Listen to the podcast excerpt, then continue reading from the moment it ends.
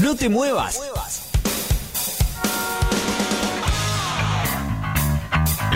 Llegó la hora.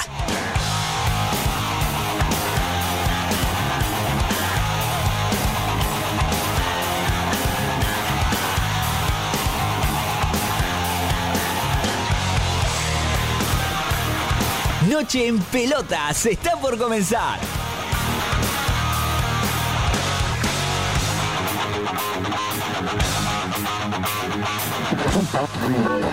Pará, pará, ¿qué haces? No cambies de radio. Quédate escuchando Noche en Pelotas, tu último resumen deportivo y algo de música.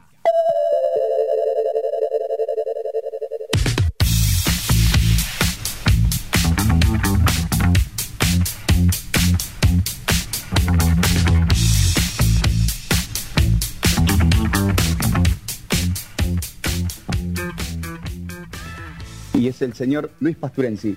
Luis, ¿qué tal? Te saluda Dani García de Noche en Pelota junto a toda la mesa. Buenas noches, Dani, mucho gusto. ¿Cómo estás? Todo muy bien por acá. Eh, bueno, claramente... Sí, perdón. Te decía, estoy a tu disposición. Muchas gracias, la verdad te agradecemos de antemano el tiempo acá en nuestro programa. Eh, como decía en la, introdu- en la introducción, creo que en- de los dos o tres, este, eh, de las dos o tres personas que más sabe de reglamento y por eso te fuimos a buscar eh, para que nos desasnes un poco algunas algunas cuestiones.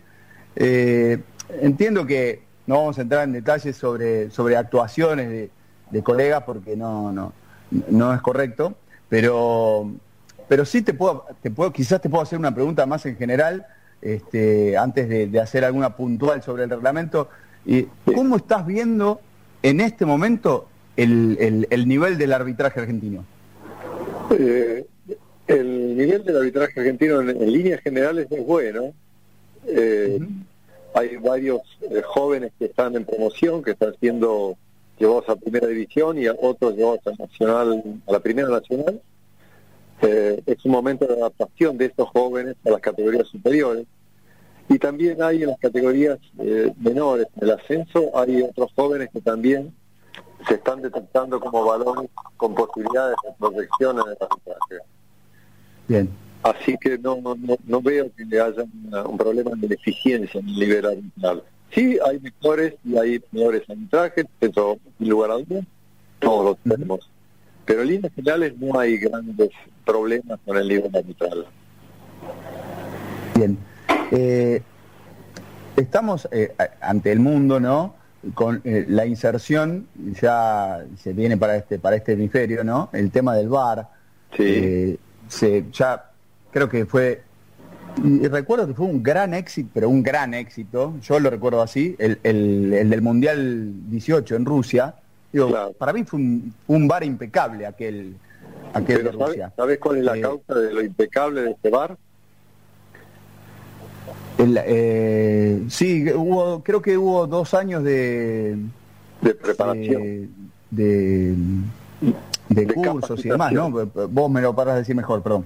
Hubo dos años de capacitación y se hizo una selección final con los 13 mejores candidatos y esos fueron llevados al Mundial de Rusia. El curso lo habían hecho alrededor de 70 y se eligieron los 13 mejores. Eh, ahí, Ah, ahí ah, tuvo ahí el resultado. Ahí tuvo el secreto. Porque la verdad yo, yo recuerdo y, y decíamos, ah, pero esto es el VAR, eh, es impecable esto, no, no, no, no fallaba, no fallaba, se, mira- se miraban, se, se- se veían las jugadas, eh, se analizaban y bastante rápido. Ya sé que quizás eh, creo que no hay en el protocolo digo eh, enuncia que no hay no hay límite de tiempo como para No, se prioriza para- la precisión. Se prioriza la precisión respecto al tiempo. Sí. Claro. Eh, pero mm, muy velozmente tomamos la decisión y te quedás con esa imagen de lo que fue Rusia. Bueno, a medida que fue pasando el tiempo y, y se fue instalando en las diferentes ligas, eh, incluso ya en un tiempo este, a- a- ahora en, en la Conmebol, no así todavía en, en el fútbol argentino, pero de a poco está, está llegando a Sudamérica. Digo, no lo vemos con la eficacia aquella que vimos en, en, Rusia. Y sí, tienes razón, tenés razón, pero hay varios, varios factores que inciden en eso. Eh, uno, la tecnología que se utilizó en Rusia era de mayor nivel que la que se utiliza en toda América. Y segundo, que la capacitación y la práctica de los árbitros que actúan en el bar es eh, más limitada que la que tenían los árbitros europeos. Por lo tanto, estamos en una diferencia en cuanto al nivel de preparación y el nivel de práctica. Abismal. Claro. Se podría decir de, una diferencia abismal. Sí, sí, sí, importante. Nos falta recorrido, nos falta práctica y, y creo que con el tiempo eso va a ir mejorando. Claro. Ahora, y yo te lo traslado ahora, ¿y nosotros, Argentina, está preparado para esto? Digo, económicamente y, con eh, infraestructura. Argentina ha hecho, eh, culminó el año pasado la preparación de setenta y pico de árbitros para la utilización del VAR, que hicieron el curso con las normas del International Board, eh, han sido, eh, han recibido la capacitación y la homologación del International Board, o sea que está aprobado por la FIFA y por el International Board el curso hecho en Argentina. Y hay un, están haciendo todos los fines de semana una práctica que quizás no se publica mucho, no se sabe mucho, se está haciendo una práctica offline, se llama, no en directo con los partidos en directo, pero sí en Ezeiza con 8 o 10 partidos de primera división. Y ahí se está haciendo una práctica con árbitros en el bar, en bar, a bar y, técnicos, como para mm. ponerse al tanto y ponerse con la capacitación necesaria, el ejercicio previo que hace falta para cuando llegue el momento donde la dirigencia decida eh, imponer y aprobar el bar. Por ahora está todo preparado como para que empiece, pero falta la aprobación de la parte dirigencial, hay un tema económico de por medio, que no lo manejo, pero bueno, también incide en esto de ponerlo en práctica, ¿eh? tema de costos. Claro, claro. Eh, ¿Se estima eh, en cuánto, en cuán, cuándo, mejor dicho, eh, podría estar llegando el, la hubo una versión de que se podía llegar a implementar en partidos de Copa Argentina como, como para iniciar pero fecha ah. exacta no hay. Es una decisión que pasa por la dirigencia del AFA. ¿eh? Pero preparado está todo. Sí. Buenas noches, Luis, ¿cómo te va? Cristian te saluda de este lado. Eh, yo quería consultarte concretamente sobre la jugada del domingo, si para vos la segunda jugada de Marcos Rojo, reglamentariamente eh, vos hubieras tomado la misma decisión. Eh, yo no te puedo decir que yo hubiera tomado porque estaríamos en ciencia ficción. Yo estoy en el momento dedicado a la docencia, al arbitraje, hace 25 años. Ya no estoy en la práctica activa del, arbitraje. Lo que sí te puedo decir que con consideraciones técnicas se puede justificar la decisión de la segunda amonestación. Pero como es una jugada opinable, eh, seguramente vas a encontrar más o menos un 50% que te puede decir que sí y un 50% que te puede decir que no pero hay consideraciones técnicas para sostener la amonestación y consideraciones técnicas como para no sostenerla. Eh, sobre todo cuando se trata de jugadas subjetivas, donde está la opinión del árbitro, bueno, en algún caso es como que hay que darle la derecha al árbitro que tiene dos o tres segundos para decidir. Nosotros la vimos una vez, otra vez, otra vez, y por ahí concluimos de que pudo obviarse una amarilla, pero te repito que es un tema subjetivo y opinable. No es algo muy muy taxativo. No es eh, pelota entró no entró, el jugador está adelantado o no está adelantado. Hay situaciones que son de opinión, de criterio del árbitro que está actuando. Está muy bien. Eh, eh, ¿En cuánto, cuánto influye el, tema de, de, que haya habido público? Digo, ¿eso se trabaja en el árbitro? eh, psicológicamente, no sé de qué lado se puede llegar a trabajar eh, eso. bueno, pues se habló mucho quizás, si, no, hubiera habido público, quizás esa pasa desapercibido, quizás con el espamento de, toda la hinchada es como uno se puede dejar hasta llevar, digo, no, no, por una cuestión de, de, subjetividad, sino por una cuestión nada, meramente emocional en ese momento pero los árbitros de primera división ya tienen un recorrido tan importante que están acostumbrados y están preparados para eso. No es un factor de peso que va a incidir para la toma de decisiones. No, no es un árbitro que está debutando, que está haciendo sus primeras armas.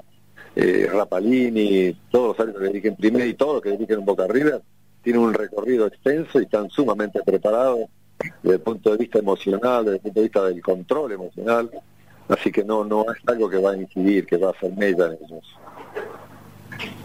Buenas noches Luis, mi nombre es Lucas.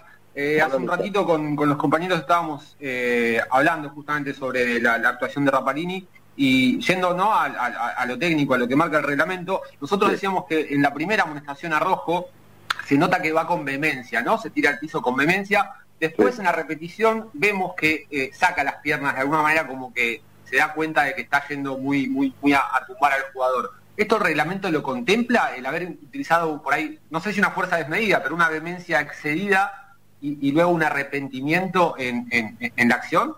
Sí, eso se contempla en cuanto a las consideraciones.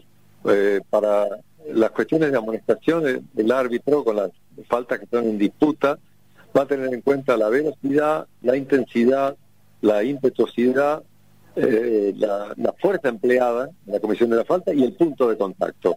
Esas son todas las consideraciones técnicas que se tienen en cuenta para saber si es una jugada imprudente sin tarjeta, temeraria con tarjeta amarilla o fuerza excesiva para tarjeta roja. Esos aspectos son los que se tienen en cuenta en tres segundos. Repito, velocidad, intensidad, fuerza e impetuosidad empleada, más el punto de contacto, porque a veces todas esas cuestiones son medias, las que nombré, pero el punto de contacto de tal gravedad, ¿por qué? Porque le impactó en el tobillo con riesgo de lesión de tobillo, o en el talón de Aquiles con riesgo de una importante, o, o sea, partes sensibles. Cuando el impacto, el punto de contacto con partes sensibles, y cambia el color de la tarjeta, pasa de amarilla a roja, por ejemplo. O cuando la fuerza es alta, la intensidad es alta, eh, la fuerza empleada es alta, bueno, ahí también va directamente a tarjeta roja. Pero esas son las consideraciones técnicas que tiene que evaluar un árbitro a la hora de la sanción disciplinaria. Perfecto, muy claro. Luis, eh, te habla Juan Pablo acá, ¿cómo andas? Hola, buenas noches. Buenas noches. Eh, yo te llevo para otro lado, quiero seguir un poco más indagando sobre esto del, del VAR. Eh, hasta se ha hablado mucho de que se veía el VAR como algo para corregir los árbitros. ¿Cuál es el límite en el cual influye el VAR? Y hasta, y en tu opinión, ¿el VAR viene a acompañar al árbitro o a corregirlo? Viene a acompañarlo para corregir las decisiones eh, obvias, claras, obvias y manifiestas que no han sido eh, sancionadas por el árbitro. Pero no está para cualquier tipo de infracción. Está para una jugadas de penal no penal eh, gol no gol, eh, tarjeta roja eh, no, no exhibida, por ejemplo, o errores de identidad en cuanto a la tarjeta que fue exhibida, confusión de identidad. Está para estas cuestiones trascendentes, no está para otras. No está para, por ejemplo, para una falta temeraria, no está para decirle esa jugada para tarjeta amarilla porque no está en el protocolo. O sea que el VAR está, está sujeto a lo que está establecido en el protocolo VAR, son alrededor de 60 páginas que tiene que estar estudiadas y puestas en práctica por los árbitros VAR. Eh, pero hay un límite en cuanto a la actuación, ¿eh? y está para colaborar, ya te digo, con los errores claros, obvios y manifiestos que existan en un partido y que le pasaron desapercibidos al árbitro. Porque si el árbitro toma su decisión, que realmente tiene la obligación de tomar la decisión primero el árbitro, eh, si es algo que le pasó, que no lo pudo ver, ahí es donde aparece el VAR. Pero con las decisiones que te dije, claras, obvias y manifiestas. ¿eh? Ahora, perdón, sí, puedo Ah, es verdad, Dani, déjame una, más. No, no, no, que agregaba eso, el fuera de juego, en el eh, de la, sobre la lista que, decía Luis recién. ¿El fuera del juego, fuera juego eh, interviene o no? Eh, el fuera de juego interviene con el jugador eh, que puede ser por intervenir el juego estando adelantado, que, que vieron cuando hay una pierna, un pie, una rodilla adelantada, y que no lo pudo ver el asistente, bueno, ahí interviene, este, mostrando de que sí está o que no está. ¿eh? Eh, por eso está ese, famoso delay, esa famosa demora del asistente, que por protocolo, cuando el jugador está adelantado, no levanta la bandera, sino cuando termina la jugada. ¿Por qué no levanta? Porque si levantó la bandera y sonó el silbato, a lo mejor está anulando aún una jugada de un delantero adelante que está habilitado y que termina en gol. En cambio, levantando la bandera cuando termina la jugada en bolo, pero está afuera, hay tiempo después de corregirlo o no. ¿Eh? Eh, y después interviene también las jugadas que son de interferencia al adversario, donde hay que opinar si estaba obstruyendo el campo visual, estaba disputando la pelota con el adversario, si generaba un impacto en el adversario, que es lo que se mencionó en el partido de Boca Mineiro en Brasil, donde a González se le cobró eh, interferencia al adversario por el impacto generado por González, que estaba adelantado por una rodilla, en cuanto a ir a mm. querer jugar el balón frente al arquero. Eso lo tiene que juzgar el árbitro. Si influía ese ir a buscar la pelota por el arquero, si influía para que él se equivoque. Como es una jugada de opinión, el VAR se la muestra, le muestra el video y decide el árbitro de campo después de ver la imagen. Pero no lo decide el VAR, el VAR le muestra la jugada, le da la mejor imagen. El árbitro la mira, si está de acuerdo, sanciona interferencia al adversario. Si no está de acuerdo, no lo sanciona. Claro, ¿te claro con eso? Eh, perdón, y, te puedo preguntar en tu, en tu opinión, más allá de lo que hubiese sido después una, un, eh, una decisión. ¿Vos pensás que el VAR hubiese tenido que llamar al árbitro en alguna jugada del Superclásico? ¿Alguna jugada de qué? Del Superclásico. Eh, no, no, no me parece que, realmente la, jugada más polémica fue la jugada de la expulsión. Después no hubo jugadas de área polémicas. Realmente es un, un clásico con escasísima jugada de, de, polémicas. ¿eh? Yo te diría que la única polémica fue la jugada de expulsión. Luis, ¿no, te parece que en realidad el VAR debería abocarse un poco más a lo macro y no tanto a lo micro? Digo, como justamente recién mencionabas eh, el tema de la rodilla o lo que la línea trazada, que fue muy fina la de justamente la del Pulpo González, o lo mismo que había pasado en la, en la cancha de Boca, digo, por dos casos. Eh, Pero tenés que, tenés que cambiar la regla 11 del fuera de juego para modificar eso que cambiar la regla 11 y, cambiar todo el protocolo VAR, porque el protocolo VAR no te dice que está un poquito adelantado o está muy adelantado. Eh, no te dice que el arquero se adelanta en un penal poquito o mucho. Si te dice que si se adelanta tiene que tiene que avisarle al árbitro. Pero no te dice un paso o, medio paso o dos pasos. Te dice se adelanta respecto a la línea de gol. Tiene que marcarse. Yo sé que esto provoca enojo. Esto pasó en Ecuador eh, Brasil, donde el arquero de Ecuador atacó un penal y se había adelantado poquito. Y el VAR intervino, intervino correctamente aplicando el protocolo VAR. Y yo sé que todo el mundo se enojó, los periodistas se enojaron, eh, Alfaro, el técnico de, Ecuador, se enojó mucho, porque el adelantamiento había sido chiquito. Pero el reglamento no habla de chiquito, mediano o grande, habla de adelantamiento. Entonces, eh, es un tema que, que, bueno, habría que modificar absolutamente todo para cambiar eso. ¿no? Ah, Luis, hablaba justamente de, este, de, este factor que es el reglamento, que es el que define si está en offside o no. Recuerdo que después de Italia 90 justamente se cambia la regla del offside para establecer que en la misma línea tanto el defensor como el delantero habilitaba la jugada. Y a partir de ahí creo que todos coincidimos en que eso lo hizo más dinámico. Entonces la pregunta es, ¿a vos te parecería que estaría bien, estaría bueno no, no ir tanto al detalle y que se cambie el reglamento para darle justamente que por una rodilla no pasa nada? Sí, estoy contigo, sí, sí, coincido con esto, más allá de que no está establecido de ese modo, ¿eh? Pero sí, estoy de acuerdo con tu criterio, en eso coincido, me parece que, que no habría que ir tan al milímetro, pero tendríamos que, te repito, tendríamos que modificar lo que está escrito, ¿eh? Claro, claro. Y esto lo puede hacer solamente el International Board. ¿Viste cuando se reúnen en febrero, marzo, por dos años, y después en julio se edita un nuevo reglamento? Bueno, se pondría en vigencia a mitad del año siguiente. Todos los ¿Hay alguna chance de que pase eso? ¿Perdón? Si hay alguna chance de que se pueda cambiar eso, o estamos muy lejos. Sí, sí, pues hay, hay chances. Sí, hay chances porque ya ha habido conversaciones al respecto. Eh, esto son varias las personas que están en el arbitraje y que opinan que debiera cambiarse. Así que creo que sí que hay chance de modificarlo.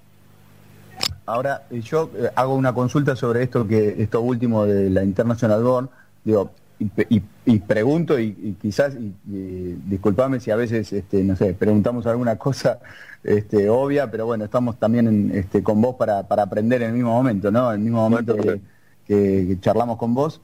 Eh, ¿Solamente la gente de la International Board discute estas, estas cosas o también escucha o, permite o son permeables a que alguien entregue alguna inquietud o alguna, este, alguna propuesta? Te comento cómo se manejan. El International Board recibe las propuestas de todas las federaciones asociadas a la, FIFA. Todos los países federados pueden mandar por escrito su propuesta de cambios. Ellos se reúnen, como te decía, todos los años, febrero, marzo de cada año, en la sede que establezcan y discuten todas las propuestas. Eh, las discuten, eh, votan y aprueban lo que les parece conveniente, aprueban por, votan y la mayoría decide uh, aceptar un cambio, lo, votan. Pero los que pueden sugerir y provocar eh, cambios son las distintas federaciones, no gente de afuera. Claro. Juan, ¿querías preguntar algo más? Sí, no, una pregunta más. Se habló mucho del árbitro mundialista. Uy, este es árbitro mundialista, entonces está bueno que lo pongan. ¿Cuáles son las características para vos de un árbitro mundialista? ¿O qué debería tener un árbitro para ser mundialista? Eh, para, vos decís, para llegar a ser eh, designado en un mundial. Exactamente, más allá de la designación, obviamente al igual, para llegar a ese al igual que los jugadores, el rendimiento que ha tenido en los últimos años. Eh, los árbitros, al igual que los jugadores, tienen mejores años unos que otros. Bueno, si lo, el rendimiento sus últimos años previos al Mundial fueron muy buenos en todas las competencias nacionales e internacionales, este, son los que tienen chance de ser designados para el Mundial. O sea, cada vez que dirigen en Copa Sudamericana, en Copa Libertadores, en eliminatoria del Mundial, dirigen solamente los internacionales, tienen un informe técnico hecho por un asesor designado por la FIFA o por la Comebol, según sea el torneo. Bueno, este informe va a ir a los antecedentes de cada árbitro. El que tenga los mejores antecedentes va a ser el candidato a ir al Mundial. Esa es la forma de, que puede, se puede llegar a ser árbitro mundialista. O sea, que tiene que ver la nacional y después la internacional. ¿Y para vos quién estaría hoy para ser árbitro mundialista en Argentina? Eh, mira, están en este momento con la posibilidad de aumentar el cupo de edad, de aumentarlo de 45 y permitir árbitros eh, internacionales de más de 45 que sigan siendo eh, internacionales. esto tiene, tiene mucho que ver con la designación de quien pueda llegar a ir a Qatar. Eh, por eso que pueden estar en la pelea eh, Pitana, Lustó, Rapalini y Tello, por ejemplo. Van a estar en una, una puja como para, para esa selección. Pero te digo, eh, están supeditados un poco a esto de, del aumento de la edad. La FIFA ahora otra vez está volviendo a querer de que si el árbitro pasó los 45 años, está en condiciones técnicas eh, y, físicas como para seguir dirigiendo, que se le permita con más de 45 años seguir siendo internacional. Eh, eh, te hago, te hago una consulta sobre una duda que, me genera viendo partidos, ¿no? Partidos internacionales y partidos de nuestro fútbol, del fútbol doméstico. ¿Por qué cuando los árbitros, nuestros árbitros, salen a, la Copa Libertadores, a la Sudamericana, como que, o da la sensación, hay como menos, menos lío, menos inconvenientes, partidos como más tranquilos que los que se generan acá en, Argentina, ¿no? Acá siempre están como en la picota, en controversias. ¿Por qué se genera esto? Es cierto, yo creo que en líneas generales los partidos internacionales suelen ser más claros y más jugados. Eh, más jugados con los jugadores que se cuidan más. Acá es más exigente, acá se pega más, se protesta más, se habla más y se hace más difícil conducir los partidos a nivel local que a nivel internacional. Estoy totalmente de acuerdo con tu opinión y tu apreciación, eh, porque todos vemos exactamente eso. A nivel internacional suele ser todo más claro eh, y hasta en algunos casos más sencillo para arbitrar. Eh, conducir un partido a nivel nacional, a nivel argentino, es realmente muy, muy difícil. Y esto hasta lo comentan los árbitros europeos. ¿eh? Eh, lo difícil que es dirigir en América y fundamentalmente eh, en Argentina, Brasil y Uruguay, por ejemplo. Claro.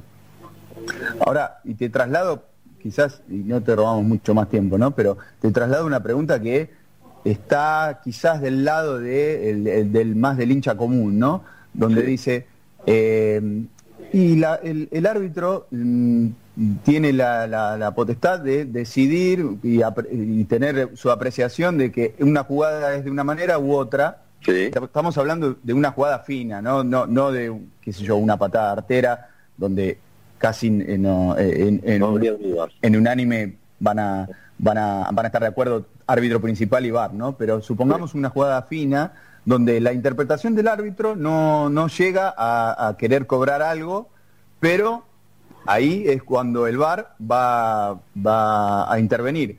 Pero tengamos en cuenta, tengamos en cuenta que también ¿eh? son árbitros, son humanos, digo, y, y pueden tener una interpretación, digo, eh, ¿y cómo juega eso? Porque no es automático decir una computadora, ah, sí, ahora se dispara el VAR. Sí, el VAR se dispara y la jugada es solamente para roja. Si la jugada es para amarilla, no puede intervenir, porque no lo tiene permitido por protocolo. Si la jugada es para roja, sí lo tiene que llamar, pero además tiene que tener una imagen evidente, que le dé la evidencia de que la jugada es para roja. Si no tiene la imagen evidente que la jugada es para roja, no lo tiene que llamar. Eh, así es la cuestión. Tenés que tener imágenes contundentes. Si no, estás procediendo de manera indebida. Claro.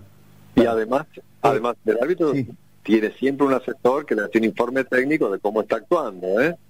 Al final del partido tiene un informe que va a empezar en su currículum, en sus antecedentes, para fin de año y ver si, si tiene condiciones para progresar, para ser promovido, para ser designado a nivel internacional partidos más importantes. Cada cuestión tiene su, importancia. Claro, sí, sí. La, última, la última del VAR, y ya liquidamos eh, eh, ese tema.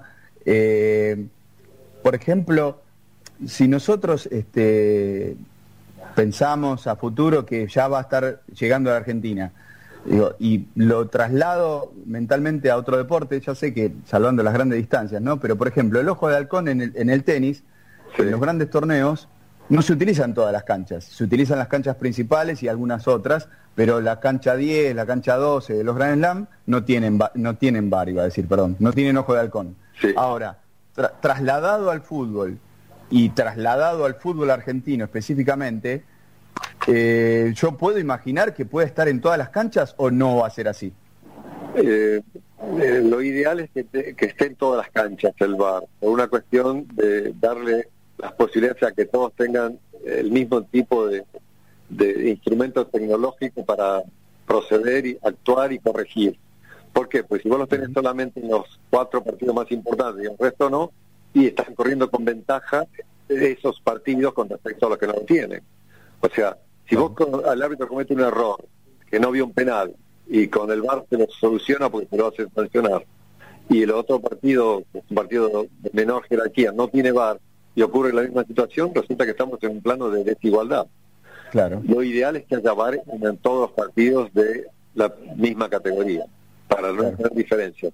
Eh, en este momento, en casi todas las provincias se puede llegar a centralizar el VAR en Ezeiza, excepto las provincias donde no llega la fibra óptica, que creo que hay dos ah. o tres provincias que no tendrían que tener instalado un container de VAR en la cancha propiamente dicha y no puede estar centralizado Ezeiza. Como pasó en el Mundial de Rusia, que todo el VAR funcionaba en Moscú, no, no estaba en cada las canchas. Bueno, acá la idea era la misma, hacer todo desde Ezeiza, pero hay provincias donde no llega la fibra óptica como para poder utilizarlo a nivel masivo. Bien. Ojalá eh, eh, Te hacemos la última y, te, y, te, contamos. Nosotros tenemos un, eh, un, el rincón del 10, lo, bautizamos, y, a todos nuestros entrevistados le preguntamos alguna anécdota que han tenido con Diego Maradona, ¿no? tanto sea en el plano deportivo, en el plano personal, Digo, vos tuviste la oportunidad de tener relación con Diego, estuviste cerca, eh, eh, tenés alguna alguna anécdota, alguna historia que, nos puedas contar que, hayas vivido con él? a mí solamente me tocó dirigirlo en un amistoso en el predio de Seiza, donde Boca entrenaba, eh, Sindicato de de Comercio. Solamente le dirigí en un amistoso, este, donde fue todo muy light, muy livianito. Nos sacamos una foto con los asistentes y nada más él llegó en una camioneta con Coppola que lo acompañaba en aquel entonces. Eh, era un Boca dirigido por el Bambino Veira, este, eh, o sea, hace muchos años, pero no, me tocó en, otras circunstancias como para una anécdota más jugosa que esta. Eh, cero, cero problemas, cero inconveniente en este partido amistoso. Claro, sí, sí, sí, pero siempre con su aura, imagino. ¿Siempre? Siempre con su aura, esa, ese, aura especial que tenía Diego. Sí, sí, totalmente, totalmente. Sí, sí, sí ese magnetismo, este, esa mirada como un distinto por todos los compañeros, eh, el tenerlo acá arriba por todos, ¿no? Sí, sí, eso se, se respiraba, respiraba totalmente. Un, distinto, un grande, realmente un grande. Sí, seguramente. Este, para, para muchos, ¿no? Y para propios y, extraños. Luis, te agradecemos enormemente el, el tiempo acá en nuestro programa y será hasta cualquier momento para seguir eh, hablando un poquito de, reglas, reglamentos y, cómo y cómo sigue el VAR, a ver si realmente en algún momento ya lo, lo podemos tener y empiezan más problemas o, lo solucionan, ¿no? Y al principio vamos a tener que tener paciencia porque obviamente como toda cosa nueva va a requerir su, etapa de adaptación, su experimentación. Eh, yo estoy seguro que va a suscitarse montones de críticas en el comienzo, pero bueno, como toda cosa nueva, va a tener que haber un poco de adaptación. Muy bien, te mandamos un gran abrazo y te agradecemos nuevamente los minutos acá en el aire. Igualmente para ustedes. Buenas noches a disposición para lo que necesiten. Muchas gracias, Luis. Un abrazo grande. Igualmente, un abrazo. Ahí pasaba Luis Pasturensi. Escucha Noche en Pelotas. Tu último resumen deportivo con la conducción de Dani García y gran equipo todos los martes de 21 a 23 por la RZ www.larz.com.ar. Espacio Publicitario. Si querés comunicarte con nosotros, también nos podés encontrar en Facebook, Twitter o Instagram como arroba Noche en Pelotas y en nuestra web nocheenpelotas.com.ar. Sanse Indumentaria. Remeras, buzos, chombas, gorros, equipos deportivos, egresados, banderas, ropa de trabajo, chalecos, camisetas de fútbol, sublimados y bordados. Encontralos en Humboldt y Pringles, Ramos Mejía. Comunicate al 1558 03 5998 o al 44 64 30 68 en Instagram arroba Sanse Indumentaria. Legado Integral Training, un espacio de entrenamiento único, con profesionales de excelente calidad, rutinas súper completas en grupo y con una hermosa comunidad con la que te será más fácil construir hábitos y mejorar tu salud. Elegí una de nuestras sedes para empezar a ser parte de esta familia. Encontrarnos en Instagram en arroba legado-bss, Legado Integral Training. Kiwi Delivery. Venía a un lugar donde vas a poder encontrar una gran variedad de delicias como sushi, pocket, wok, ensaladas y nuestro rincón de dulces. Nosotros sabemos cómo darle una nueva experiencia a tu paladar. Podés encontrarnos en Yatay 525 en el barrio de Almagro o comunicate a nuestro WhatsApp 11 28 69 35 46 de 11 a 23 45 horas. Kiwi Delivery. Gracias.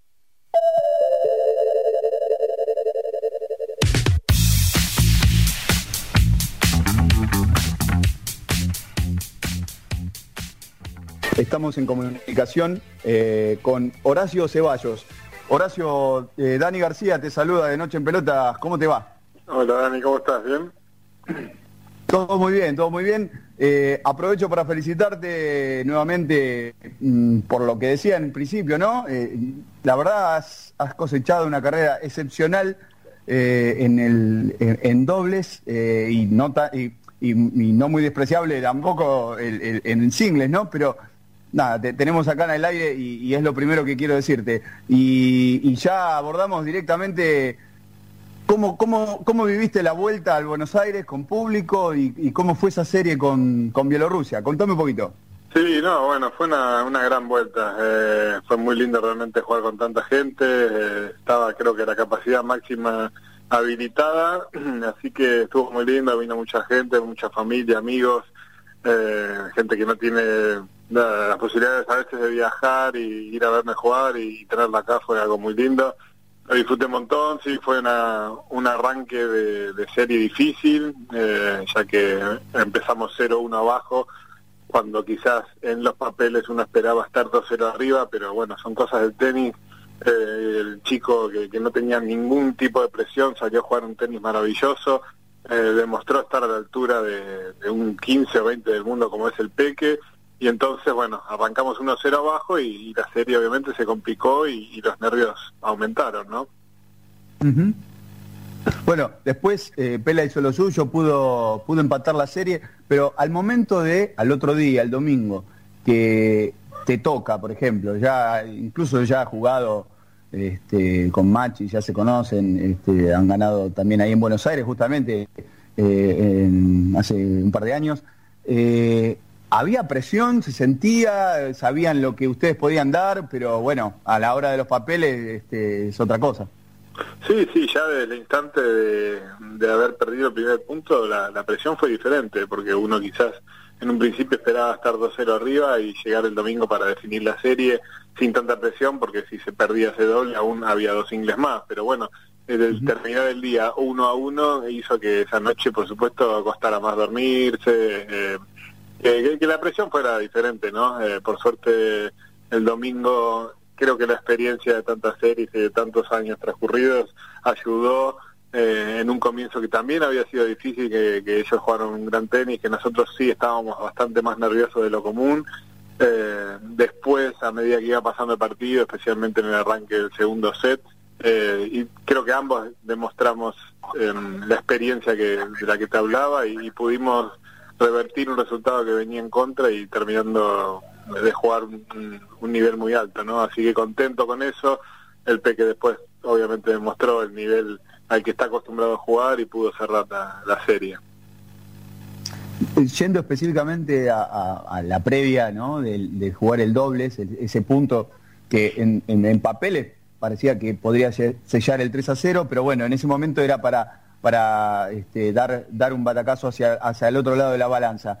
Eh, siempre hay cosas que se hablan antes de, dormir, planificando el partido del otro día, pero específicamente con una serie uno a uno y con una Bielorrusia que no tenía presión, como decías bien, y, venía a, jugar suelto, digo, ¿hay alguna cosa extra, algo, algo diferente a esas charlas previas? No, no, no, no, en ese sentido preparamos el partido de la misma manera, sí, conociendo ya un poco más a, a, los rivales, ¿no? Eh, quizás previo al partido de sábado no, no teníamos ninguna idea, luego sí, entonces ahí hasta se, no, nos vino bien conocerlos un poquito más, pero pero obviamente la presión seguía estando, eh, la responsabilidad de tener que ganar estaba, y, y después tácticamente preparamos el partido sin conocer demasiado a los rivales, los preparamos más pensando en nuestras virtudes y fortalezas que, en los defectos del, rival, ¿no? Buenas noches, gracias. ¿Cómo te va? Cristian te saluda. Eh, se ha hablado mucho estos días de la renuncia del capitán, de, Gaudio, ¿no? ¿Cómo, lo, han tomado ustedes a, esto?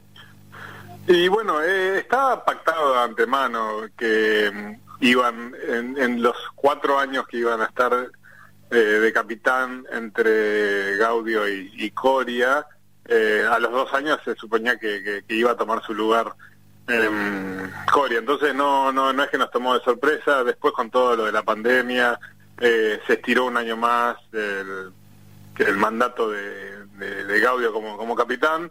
Entonces, no, no, ya medio que, lo teníamos ya sabido de antemano. ¿Pero lo, lo, vos lo veías con, con ganas de seguir o era como algo tácito que se terminaba en los cuatro años y listo, ya está, se terminaba? No, no, sí, sí, lo, vi muy bien, estaba con ganas, estuvo estuvo muy presente en todas las en todas las series que series que disputamos y, y seguramente hubiera seguido, sí, pero bueno, como era algo pactado, era era momento de, dejar.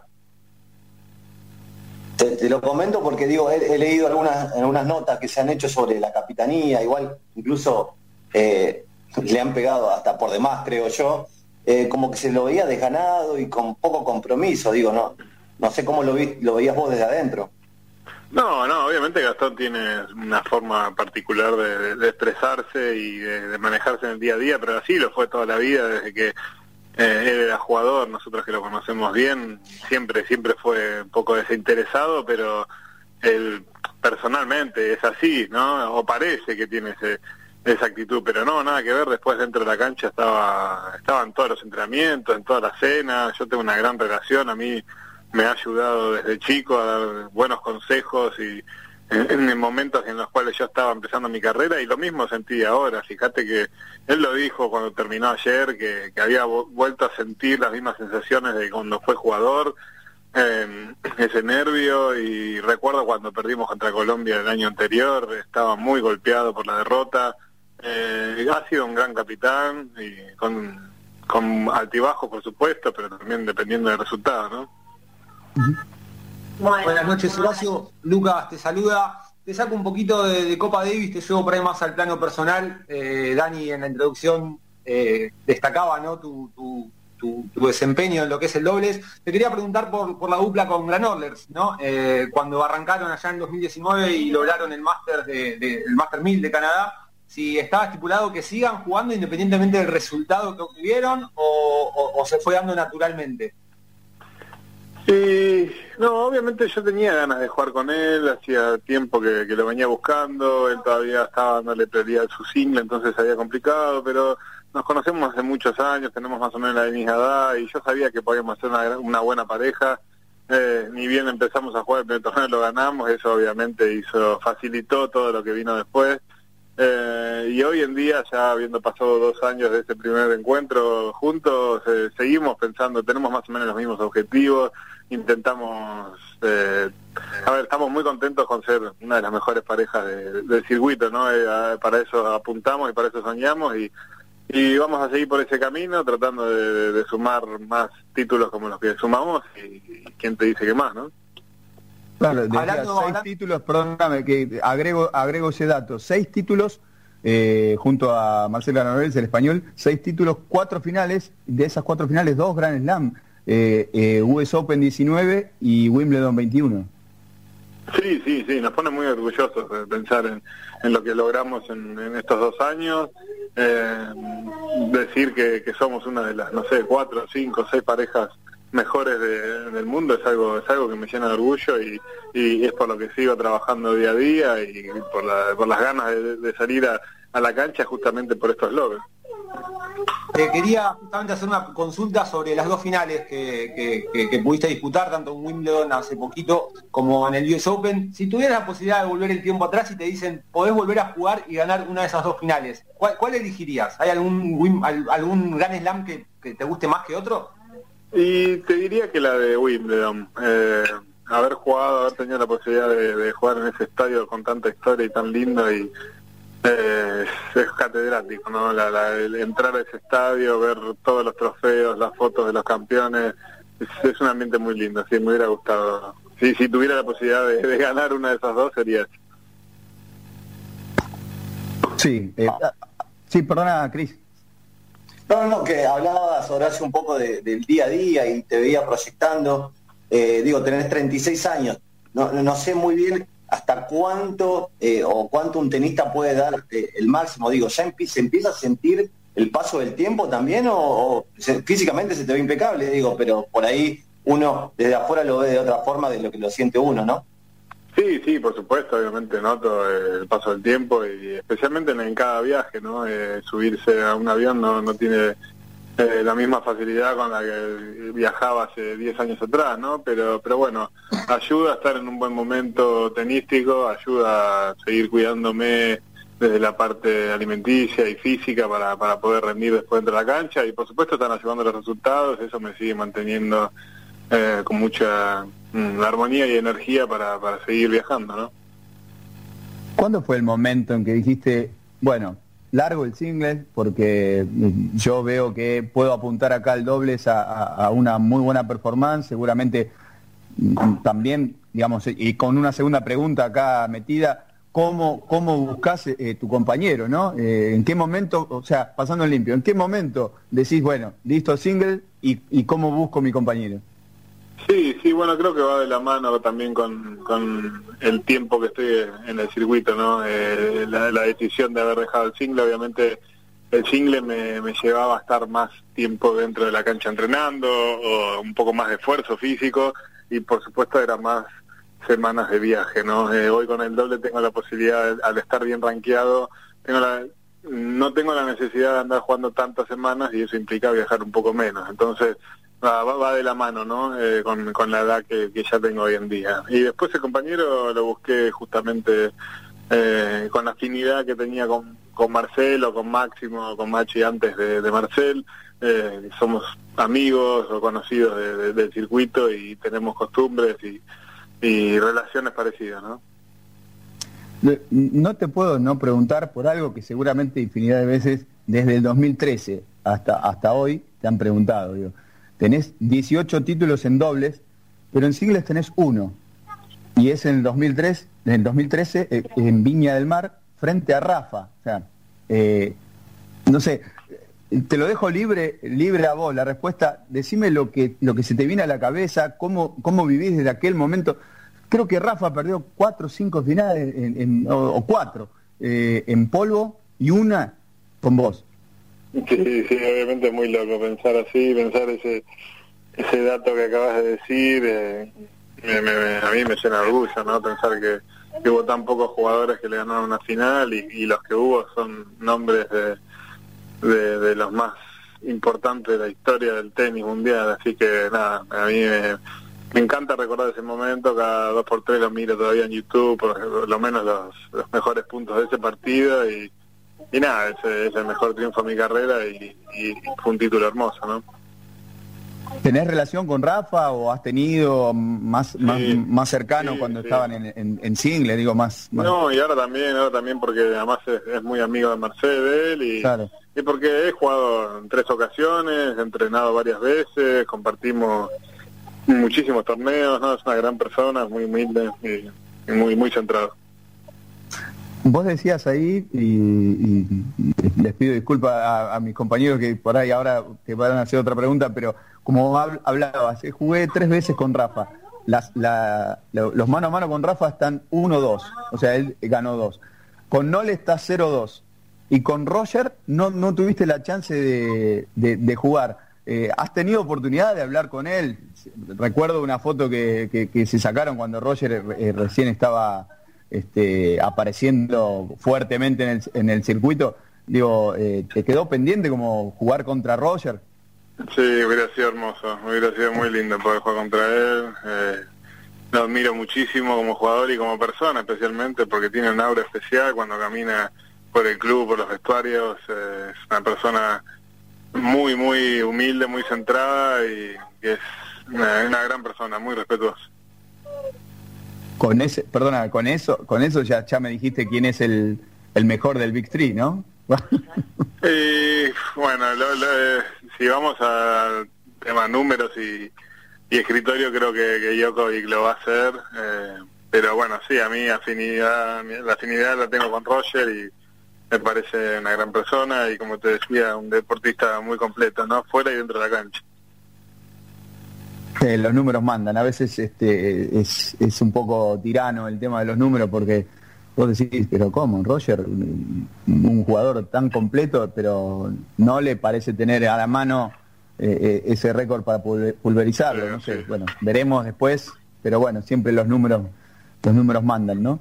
Eh, contame un poquito tus sensaciones que eh, lo- o que las sensaciones que te dejó Tokio, porque creo quiero saber que era como algo pendiente también y, lo pudiste vivir. Sí, sí, y, y loco, muy loco porque a mis 36 años tuve la oportunidad de, de debutar en los Juegos Olímpicos, así que fue una experiencia hermosa, la disfruté muchísimo toda la semana. Mm, Obviamente hubiera, gustado que los resultados fueran mm, diferentes, pero bueno, eh, la experiencia fue muy linda y es más, volví con ganas de decir, me, me voy a seguir cuidando para tratar de llegar a las próximas, ¿no? Eh, y la experiencia con, con Nadia, ¿cómo fue? No, no habías, no habías jugado mixto y creo que fue la primera experiencia, ¿no? Si no me equivoco. Sí, nunca había jugado doble mixto, fue una linda experiencia, por supuesto en, en- en un comienzo fue fue raro, fue diferente, eh, no sabía muy bien cómo cómo moverme dentro de la cancha, si tenía que abarcar más, si tenía que abarcar menos, no eh, me fui soltando a medida que, fue pasando el partido. Hubiera sido lindo también que el resultado sea eh, diferente, pero pero bueno, eh, la experiencia fue muy linda. Jugamos un gran segundo set ante una pareja que era durísima. lamentablemente debutar contra una pareja como la de Pir, que es un doblista muy experimentado, y, y Barty, que es la número uno del mundo en singles, fue dura. pero nos divertimos, nos divertimos durante toda la semana cuando entrenábamos juntos y ojalá que, haya una segunda oportunidad porque creo que somos dos buenos jugadores. Eh, tengo entendido que sos fanático también del ajedrez. Es, cierto esto, ¿no? Sí. sí, sí, así juego todos los días, algún partido juego. Ah, todos los días, todos los días por lo menos uno. Sí, sí, sí. ¿Y en el circuito también jugás cuando este, te, juntás con, con los demás jugadores? Sí, hay alguien que, también... juegan, algunos entrenadores que juegan y mm, a veces tengo la posibilidad en, Estados Unidos siempre se juntan en los parques a jugar la gente, ¿viste? Entonces también tuve la posibilidad de, ir ahí y jugar contra cualquier persona. Eh, sí, intento, intento ah. darle continuidad. Eh, es cierto que Tony Nadal en el circuito, como decías, de los entrenadores que son los que juegan, eh, ¿es el mejor? Sí, sí, Tony, y después está Pepo Clavet, otro entrenador muy conocido del ambiente, eh, ellos dos son, son los mejorcitos. Eh, después había un oficio del, número uno del mundo de dobles, de Pavi, que, que ese creo que jugaban profesionalmente porque las veces que he jugado me, me barrió muy fácil, así que nada, hay, buen nivel y hay, hay mucha gente que le gusta el ajedrez. ¿Con, con, Tony jugaste? Eh, no, no llegué a jugar, lo vi jugar muchos partidos contra Pepo, jugué varias veces contra Pepo, pero no, no nunca contra Tony, queda pendiente. otra, otra, otra, otro por otro pendiente ahí, jugar, ¿por qué no ganarle a otro nada? Contra otro Nadal, sí, sí. Eh, te pregunto por algo por fuera de tu carrera, pero bueno, eh, en el mundo del tenis. del Potro está ahí, ahí nomás, de otro regreso. Eh, vos seguramente lo, has tenido muy cerca o, quizás, bueno, estés en contacto eh, con él. ¿Cómo, cómo, ves eh, su, evolución y, qué opinás sobre un tipo que nunca, nunca bajó los brazos? Sí, realmente es asombroso las ganas que tiene de volver a jugar, ¿no?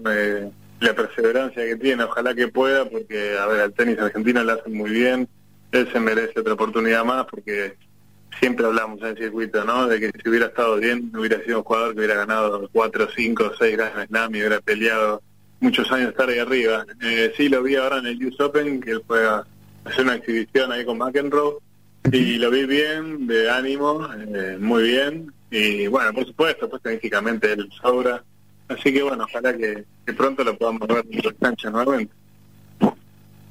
¿Te gusta, te gusta el fútbol? No, no, no, no sé bien eso, si no tengo el dato de si te gusta el fútbol, si, si seguís o si has jugado.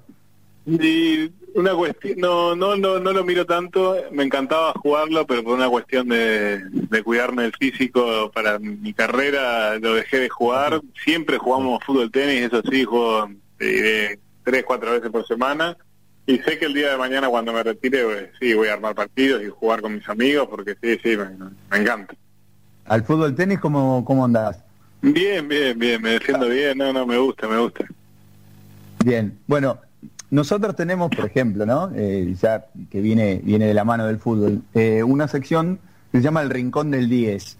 Y siempre le preguntamos a nuestros entrevistados eh, si tuvieron alguna anécdota con, con Maradona, ¿no? Con nuestro 10. Eh, era, sabemos, el Diego era un, tipo que seguía a muerte la selección argentina en Copa Davis, siempre estuvo muy presente, eh, estuvo, estuvo en Croacia. Eh, bueno, ¿vos tenés alguna, alguna anécdota o si, si, si no la tenés, digo, seguramente algún, algún sueño, algo que, que, que, te, ha, que te ha tenido eh, con el Diego presente en tu infancia o en tu adolescencia, no sé. Lamentablemente no pude estar en la en las series en la cual él, estuvo, sí lo vi, eh, yo era chico y, y, lo vi desde la cancha y me, me, impresionó y me apasionó cómo, cómo gritaba, eh, porque el tenis obviamente la Copa de Davis es diferente y todo el mundo alienta, ¿no? Pero, pero él estaba como si fuera la final del 90, porque estaba subido al, alambrado ahí de la cancha de tenis, que no es normal ver algo así, con todo el aliento y todas las ganas de saltar él y jugar, te diría. Pero después sí, obviamente, eh, he visto y, sé por, por, lo que me han dicho los otros jugadores que, estaba siempre ahí pendiente de todos los resultados y siempre siempre con muy buena predisposición a, ayudar eh, desde, desde ahí afuera, ¿no? Desde las tribunas a que Argentina rindiera, ¿no? Sí, definitivamente el Diego futbolizaba ¿no? la pasión este, del, del tenis. Eh. La última, y no, no te sacamos más tiempo y te agradecemos nuevamente ¿no? el aire acá en, nuestro programa. Eh, ¿Objetivos a corto plazo, a largo plazo? ¿Cómo sigue tu, tu carrera? Bueno, eh, sí, jugamos Indian Web, jugamos París Bercy, vamos a jugar el máster de fin de año. Siempre llegar a ese máster es uno de los objetivos con que uno se plantea cuando arranca el año y es, es un, regalo hermoso que, que el circuito por hacer las cosas bien y por tener buenos resultados. Así que ese siempre es un objetivo a, consagrar. Excelente. Bueno, te deseamos toda la suerte eh, del mundo y todos los éxitos por delante esa dupla con, con Granoller que la verdad la están rompiendo y vos la, rompes todas. no, no te pregunté, y me imagino, digo, eh, las sensaciones, ¿no? Pero igual te lo tengo que consultar. ¿Qué, sentiste cuando eh, rompiste ese récord del el gran Guillermo Vila, el número uno del tenis argentino, eh, ganando ganando el título 18?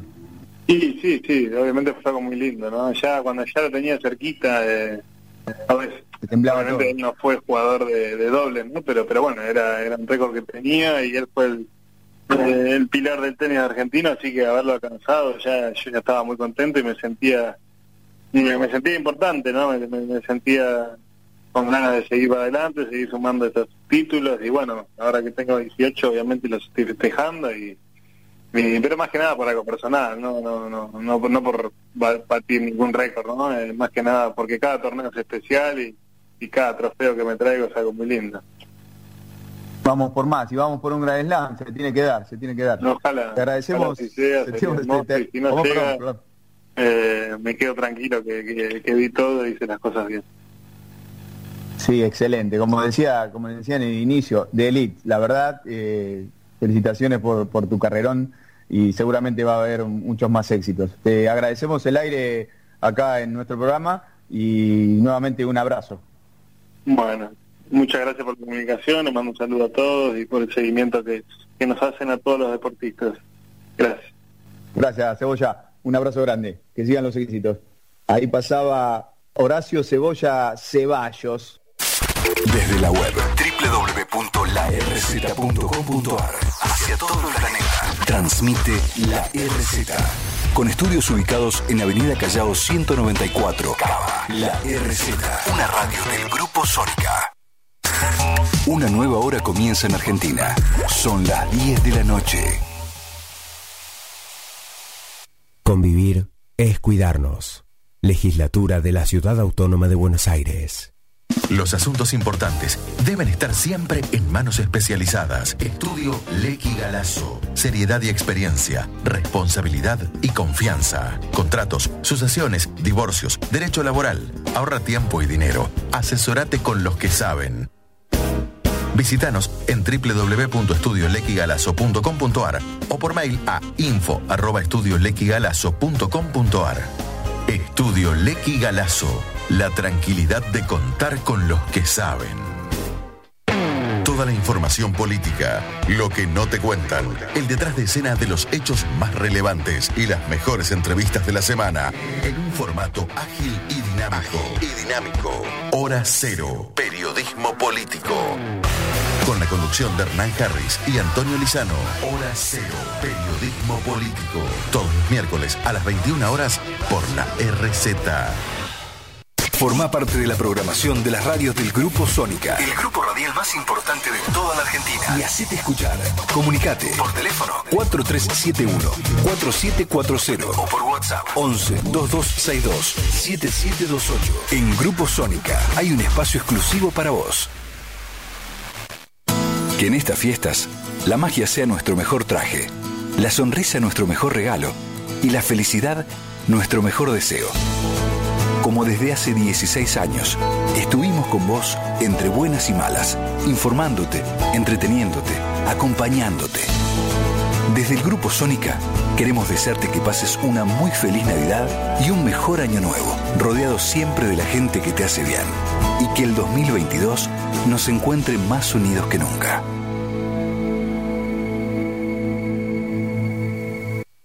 Adaptarse para crecer es evolucionar.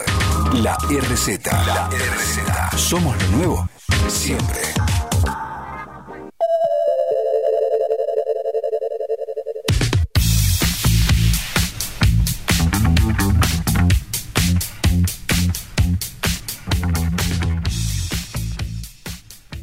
Eh, tenemos en comunicación a alguien que también va a poder opinar sobre esto porque no tiene pelos en la lengua. Él habla lo que se le viene a la gana porque tiene muchos años en el fútbol.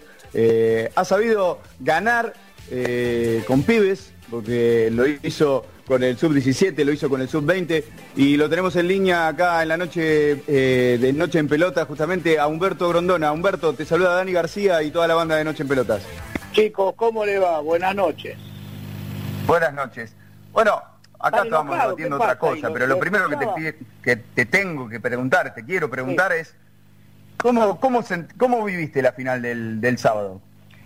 Con, con, emoción, la verdad que sufrí también, una sufrí pero pero después estaba contento porque eh, es bueno un título, eh, veía a la, gente muy contenta, que, gente que, que es de fútbol, que no lo es, y bueno, lo que pasa es que después ya termina toda la alegría y hay que, hay que continuar, hay que, por lo general, eh, los que participan lo, es festejar poco porque al otro día ya, ya tenés que ir preparando todo para, para otros para otras competencias. Pero merecido, la verdad que merecido, fue siempre mejor que el rival, con altibajos, pero, pero bien, es bueno ganar, es bueno ganar una copa, es bueno ganar eh, un título, eh, sirve para el, el crecimiento en general. Y bueno, ya te digo, sufriendo por momentos, cuando Neymar tenía la pelota, pero después este, mm. eh, cuando la tenía Messi siempre me da tranquilidad. Hicieron un buen partido, eh, eh, me, gustó, yo tenía más miedo a los, a los errores que, que se podía cometer el equipo argentino que a las virtudes del equipo brasileño. Así que bien, la verdad, bien.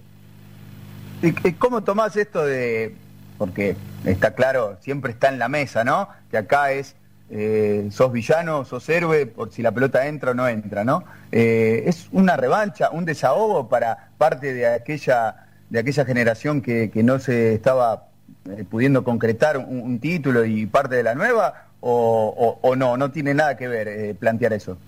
Sí, para los que estuvieron es una alegría, para los que estuvieron en, eh, en seis eventos y, llegar a cuatro finales con esta y perderlas ahí por penal o, por juego, imagínate, es un alivio más que nada para los, los, los, muchachos que participaron antes. Y para los que arrancaron nuevo es arrancar bien, arrancar en la, a jugar la selección con un título te da, te da una confianza que, que no tiene precio para lo que viene. Eh, alivio para los que estaban y, tranquilidad y que para los nuevos que te da un lugar en, en, los futuros partidos de, para que sean convocados. Eh, en general tuvieron la mayoría un buen rendimiento, así que ahora tienen la ilusión de que en septiembre eh, se les vuelve a, convocar. Y eso te da tranquilidad a los que inician en este proceso nuevo. ¿Vos lo viste a Leo? Bien. bien, lo vi muy bien. Lo vi muy bien, siempre lo veo muy bien. Es un chico que, que la verdad eh, ha hecho un esfuerzo enorme, se sintió al final. Entiendo que podía llegar a estar un poquito averiado. Por, el colombiano le pegaron bastante. le, los colombianos le dieron mucho. Y, pero la sola presencia de él en el campo de juego eh, te, te, distrae a los rivales, te juntas dos, te juntan a dos. Los, los rivales cuando ven que juega, esté bien o, mal, no, no dormís la noche anterior. Es lo mismo con Neymar. Vos tenés enfrente a Neymar y decís, uh, otro este ojalá que se lastime antes de llegar al estadio. Pero lo de Messi fue extraordinario y, y rubrica, o sea, mira, yo, yo decía en los programas, y bueno, muchachos, cantó el himno, punto, ya no tienes más de qué hablar. Ahora ganó la copa, punto, ya está, ya está, ¿viste cuando ya está? Y, y, bueno, si hay un, un, Copa Confederaciones no va a haber, pero si dicen que va a haber un partido con Italia sería muy bueno también, porque seguramente eh, en un partido Argentina lo puede ganar tranquilamente. Y después las eliminatorias tiene un arranque con selecciones que, la verdad que han demostrado poco y recién se encuentra con Uruguay y Brasil más adelante. Así que eh, es, estoy, convencido que, que, Argentina también va, va a estar en, en, el Mundial que viene. Es un buen presente y un buen futuro que tiene la selección. Uno de los temas que también estaba en la mesa y ahora por, por haber este, eh, obtenido la Copa América no hay que dejar de lado, digo, ¿cómo ves este proceso de Scaloni que empezó, empezó de una manera raro, eh, o que a todos no, no les cayó del todo bien su designación. ¿Cómo lo ves esto? El tema es la forma, pero se jugó en, en una patriada muy grande Tapia al elegirlo. Y, y hoy en, hay, no, hay, no hay que negar que el éxito fue también de, del presidente de AFA que lo eligió, contra todo. Porque vos lo veías en, en, la, en, en Rusia y era eh, no, no imaginabas nunca que, podía llegar a ser el elegido. Una vez que se eligió, había que apoyarlo y tiene, tiene para seguir mejorando. Eh, ya lleva tres años, lleva un montón de cantidad de partidos, un tercer puesto en la primera copa, ahora campeón. Eh, siento que es un, un, muchacho equilibrado, muy tranquilo, y bueno, ¿qué mejor? Lo que tiene que hacer es hacer un, como técnico, hacer un balance, quién le, porque ante la, ante la lógica ha hecho muchos cambios en la alineación de, del equipo, fue modificando permanentemente, entonces eh, este título le, da la tranquilidad de que puede ya tener un, equipo eh, preparado para, para la eliminatoria. O sea, ya, ya probó, ya vio, ya sabe quién le rindió como titular, quién, quién no le rindió y lo único que tiene que hacer es, poner los, los jugadores que él cree que le rindieron y, punto.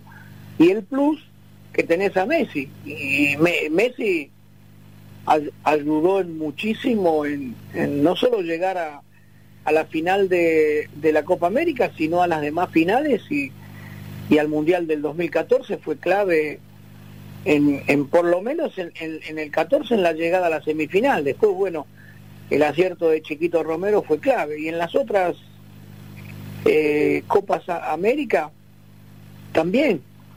Eh, yo no sé qué seríamos si no lo tenemos. Mm. No sé.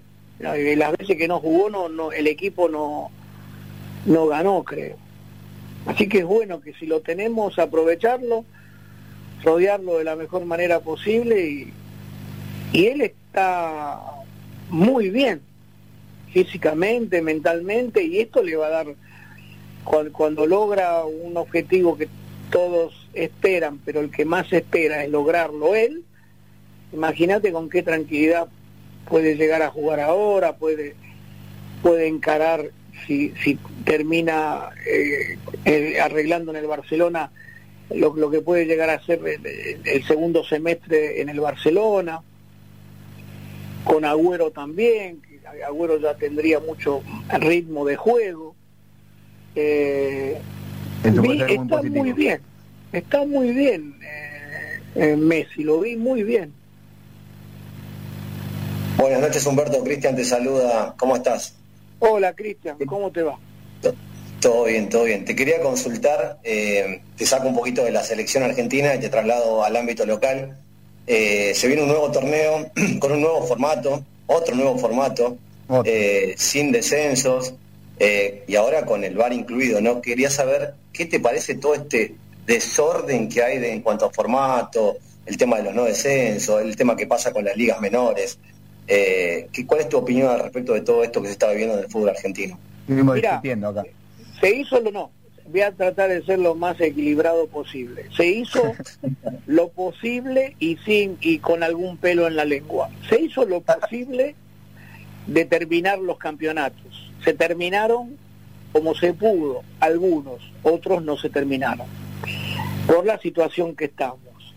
Eh, un, un, torneo anterior que se criticó y al final terminó siendo atractivo, eh, el, que logra Colón. Eh, y justo, un, campeón muy justo. Y, y ahora eh, arman este torneo que la verdad hay que jugarlo. Yo, viste, a veces arrancas un torneo y no sabes qué puede pasar. Lo que no estoy de acuerdo es que ya no haya descensos, ya tiene que haber descensos. El tema es que eh, es como que es una decisión política que hay el lío que se va a armar cuando diga cuántos descensos va a haber. Ahí se va a armar. Por ahora está todo quieto. Hay 14 equipos peleando el descenso. Equipos que impensados algunos. Entonces está todo calmo. Uno porque los conoce a todos y, los, y los vi pasar a todos. Hay calma porque no hay descensos. El problema es cuando haya, cuando digan, bueno, a ver, ¿cuántos descensos hay? Dos, muy bien. Recuerden que arrancaron con cuatro, terminaron con dos y después pusieron tres. Entonces, no se sabe cuántos descensos va a haber. Y eso me parece que está mal. Tiene que haber descensos porque no aprovechan lo, lo que no hay descensos. Es cuento, porque te dicen, bueno, ahora que no hay descenso podés jugar más lindo. Mentira, se juega peor. Bueno, ahora que no hay descenso vamos a poner a los chicos. Mentira. Ves clubes que, que, que si tienen uno o dos pibes es un milagro. Entonces, lo del descenso no, no, no, no no sirve que no haya, tiene que haber para haber más competencia, para haber más preocupación, porque ¿sabes qué pasa? Se ha jugado por los puntos para campeonar o alguna cosa, pero no se jugó para abajo, sí se acumuló para abajo. Entonces, los equipos como que varios que estaban bien posesionados se durmieron. Entonces cuando, y hoy arrancan muchos equipos en el último lugar peleando el descenso y no se dieron cuenta estaban jugando, que no había descensos, pero había de acá a este año, al que viene. Entonces se van a llevar una sorpresa grande, porque se van a encontrar descendidos y se van a olvidar de lo que pasó, como pasa siempre. Tres, tres, eh, seis torneos, tres años para que un equipo se vaya al descenso, es mucho. Este ¿qué, es lo que pasa? ¿Que hay presiones de los dirigentes de los clubes o qué? No, pero escúchame, los del Nacional B quieren ascender y los de Primera van a tener que bajar, si no van a ser 50 equipos. Y aparte tiene que haber un, premio para los que hacen bien las cosas y, y un castigo para el que hace mal las cosas. No se puede jugar por jugar. Pero si se jugara bien, si vos ves que un, e, que un equipo dice, bueno chicos, vamos, vamos a jugar tranquilo, total si perdemos no pasa nada, pero vamos a tratar de jugar, vamos a ir mejorando. Todo lo contrario, los equipos juegan como si hubiera descensos.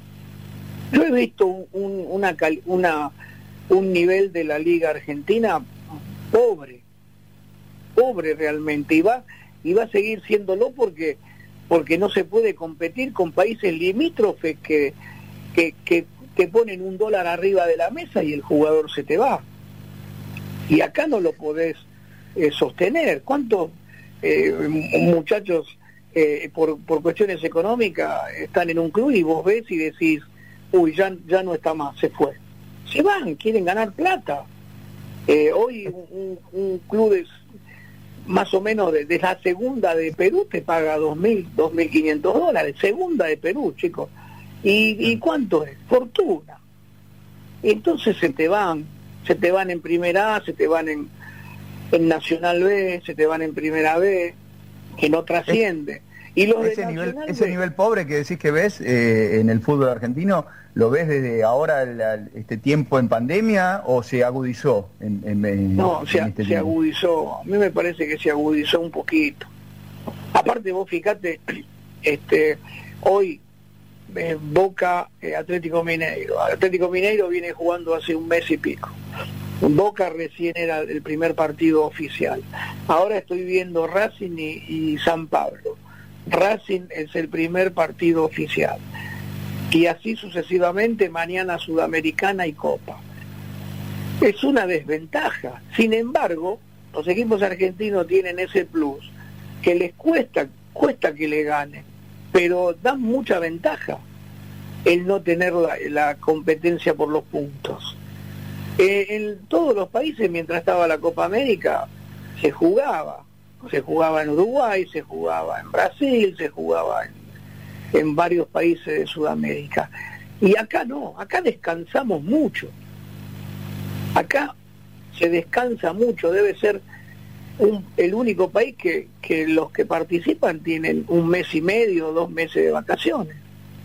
Es mucho. ¿Me entendés? Hay que jugar el jugador tiene que jugar, el técnico tiene que dirigir. Y es lo mejor que hay para todos. Pero bueno, después nos cuesta, después nos cuesta mucho agarrar otra vez. Y después te cuesta eh, eh, dar tres pases seguidos, los campos no ayudan. Yo veo que los campos no ayudan tampoco. Está bien, decimos, bueno, es invierno, el frío, todo lo que vos quieras, pero no te ayuda mucho eso para, para jugar bien no te Buenas noches. Fernando Surchi te, saluda. Hola.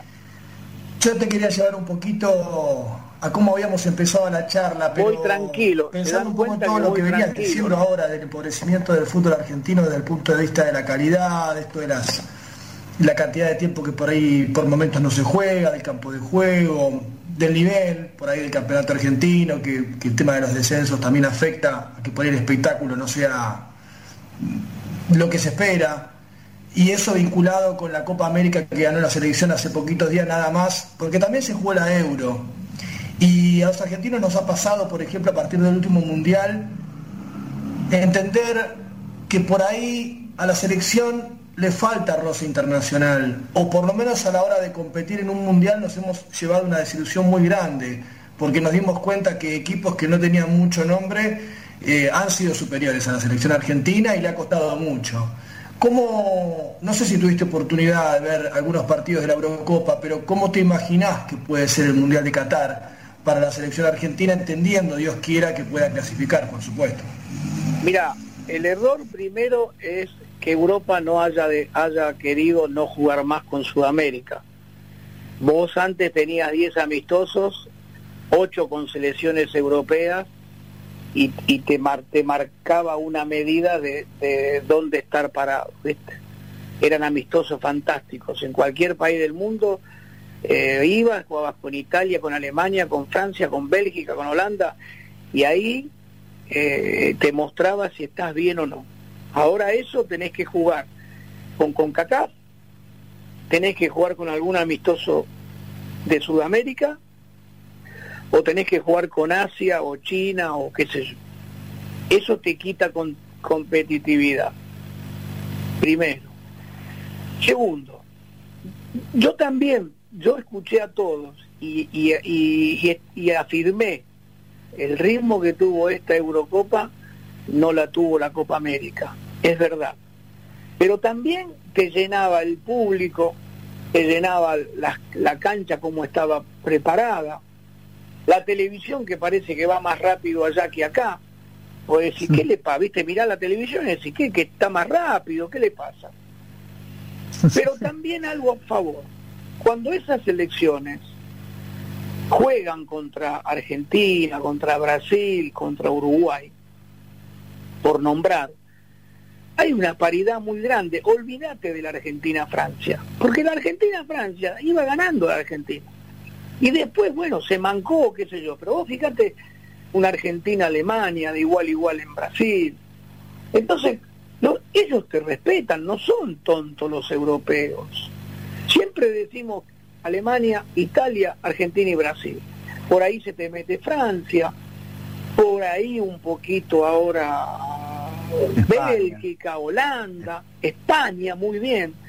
Pero después a la hora de jugar tenés la, la alegría o la tranquilidad que te respetan mucho y que ven la camiseta celeste y blanca, ven la amarilla o ven la celeste y Uruguay. Y no te digo que se asustan, pero es muy grande el respeto que te tiene. Y tanto Brasil como Argentina tiene una diferencia que yo no la vi en ninguna selección de Europa, que es Messi por un lado y Neymar por el otro que cuando juegan al ritmo de Europa marcan una diferencia. Yo digo, y lo viví, el argentino que está en Europa viene a un ritmo de 100 kilómetros por hora. Cuando llega a Argentina empezamos el mate, esto, y, que, y te acostumbras al hábitat en que estás. Entonces, y bajás a 60. ¿Cómo? Y bajás a 60. Y bajás a, no, que 60, a 40 bajás. y nosotros también porque yo veía por momentos a Brasil y no era tan rápido como parecía, ni que hablar de las otras elecciones. Entonces, es como que llegás, mira, el argentino solo en el mundo está en la cabeza de las mayores empresas, de las mejores.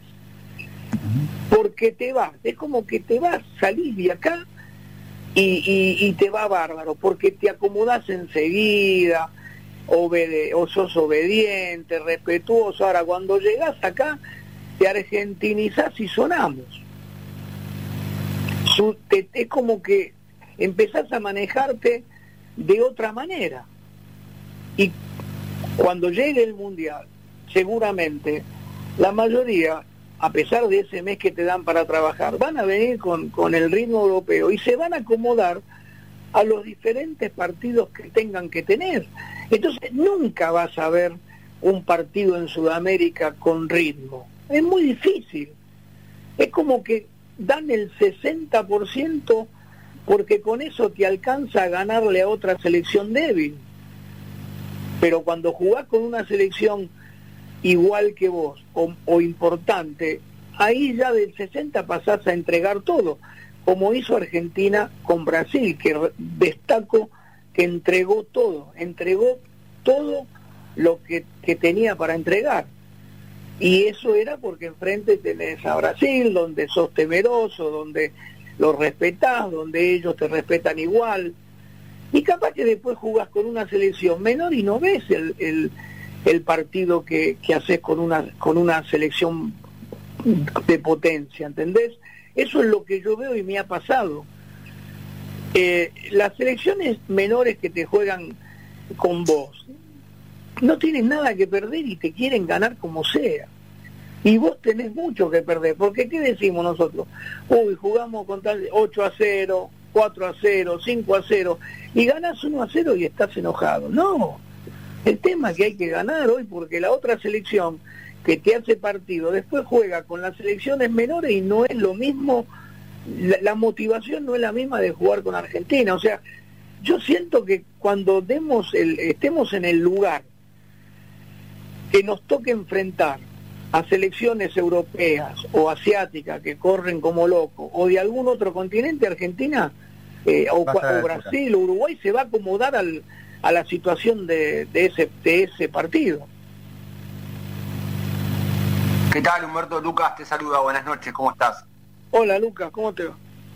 Muy bien, muy bien. Te querías, de alguna manera te traigo de nuevo eh, a lo que es el torneo local, ¿no? Hace un ratito hablábamos de, todo este lío de, formatos, con descensos, no descensos.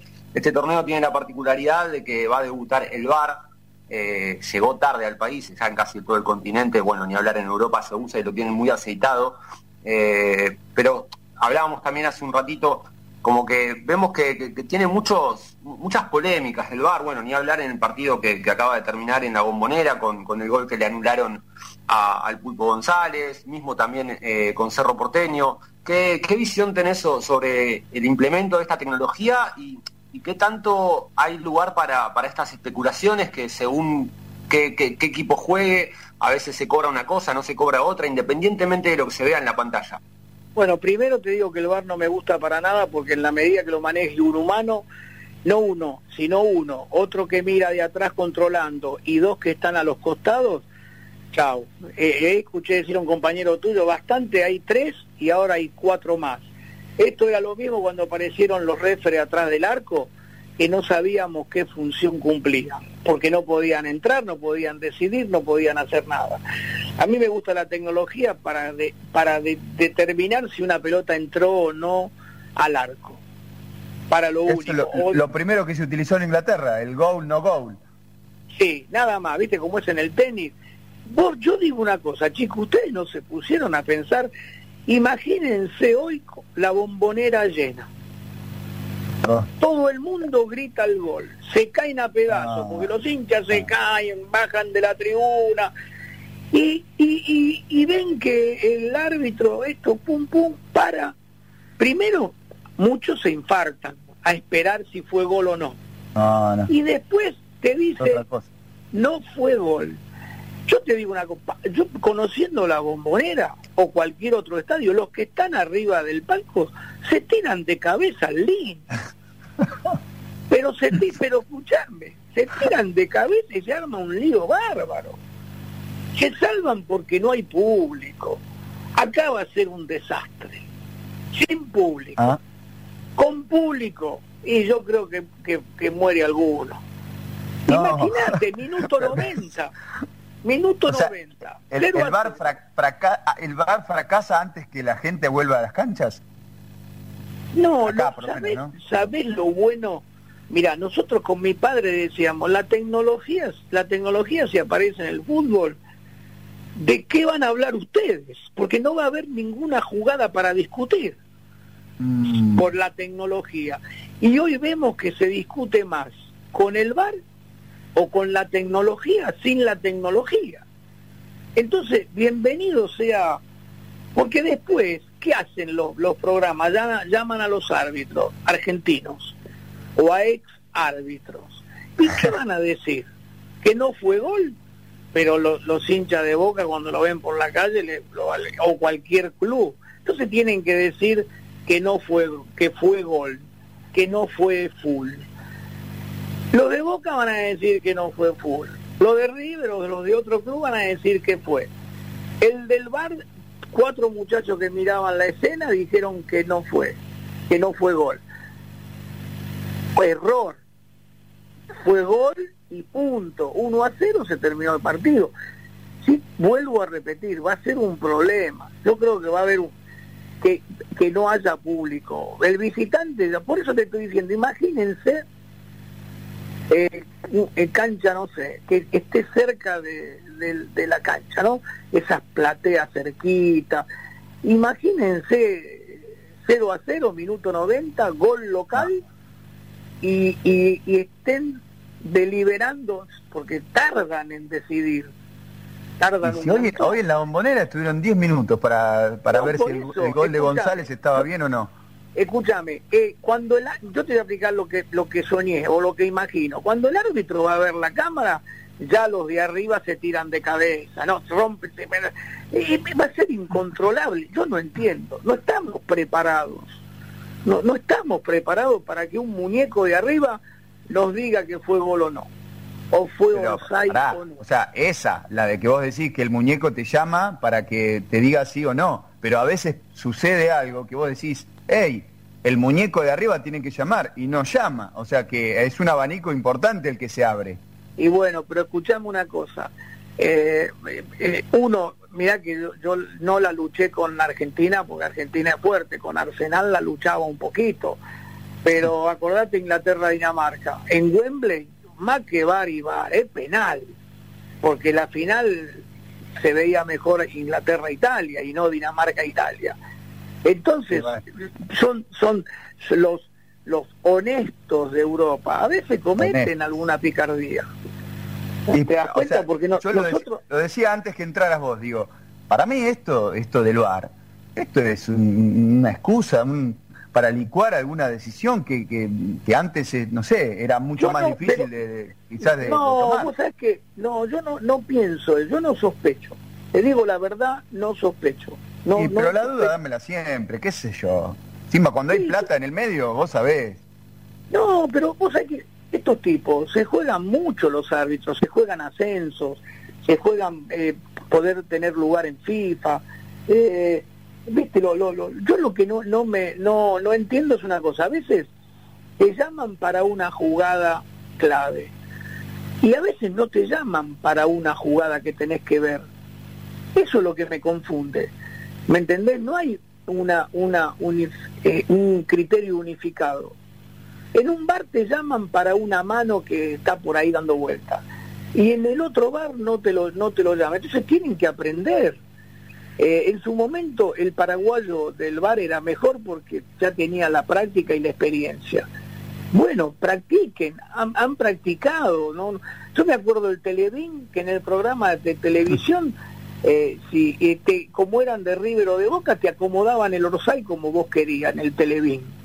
¿Me entendés? ¿Te acordás? La línea la ponían para atrás, no la ponían. Pero aparte, nada, era un dibujo, era un, era un dibujito. Un, jueguito de computadora. Por eso, acá no.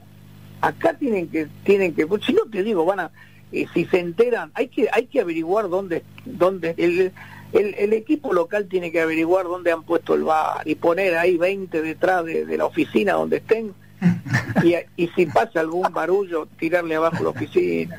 Pero lo único, lo único que yo vi medianamente mm, limpio o creíble del bar fue en Rusia 2018, porque después ahí te lo mostraron que era impecable, qué bien, esto viene, viene a traer justicia, pero después todos problemas. Pero vos sabés que la, yo te, les cuento un, secreto, la Conmebol, la dirigencia de la Conmebol no quiere saber nada con el bar. ¿eh?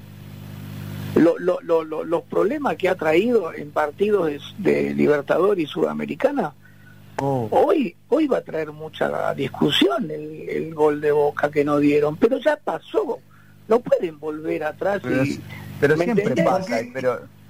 ¿Y por qué Conmebol accedió entonces a la aplicación del VAR? ¿O cuál fue la razón y porque la madre de todas las federaciones indicó que que tiene que haber este que tiene que haber el bar en todas las las federaciones bueno pero entonces acá tiene que haber una mejor capacitación o algún tipo de reparo porque supuestamente la tecnología que vino a disipar el error humano o la incidencia humana en la mala toma de decisiones por el error eh, que el juego propone, que es natural, del tiempo real, de estar en el campo de juego y de ver las jugadas de una manera y no de otra, está generando todavía más discordia de antes, o sea, está generando más polémica por el criterio que vos mencionabas recién, Humberto, y que también discutíamos acá en el programa, que tiene que ver con una jugada que se ve, que todos la vemos igual, que todos tenemos las mismas imágenes, el criterio de cuatro o cinco personas es diferente en un partido que en otro. Sigue habiendo error humano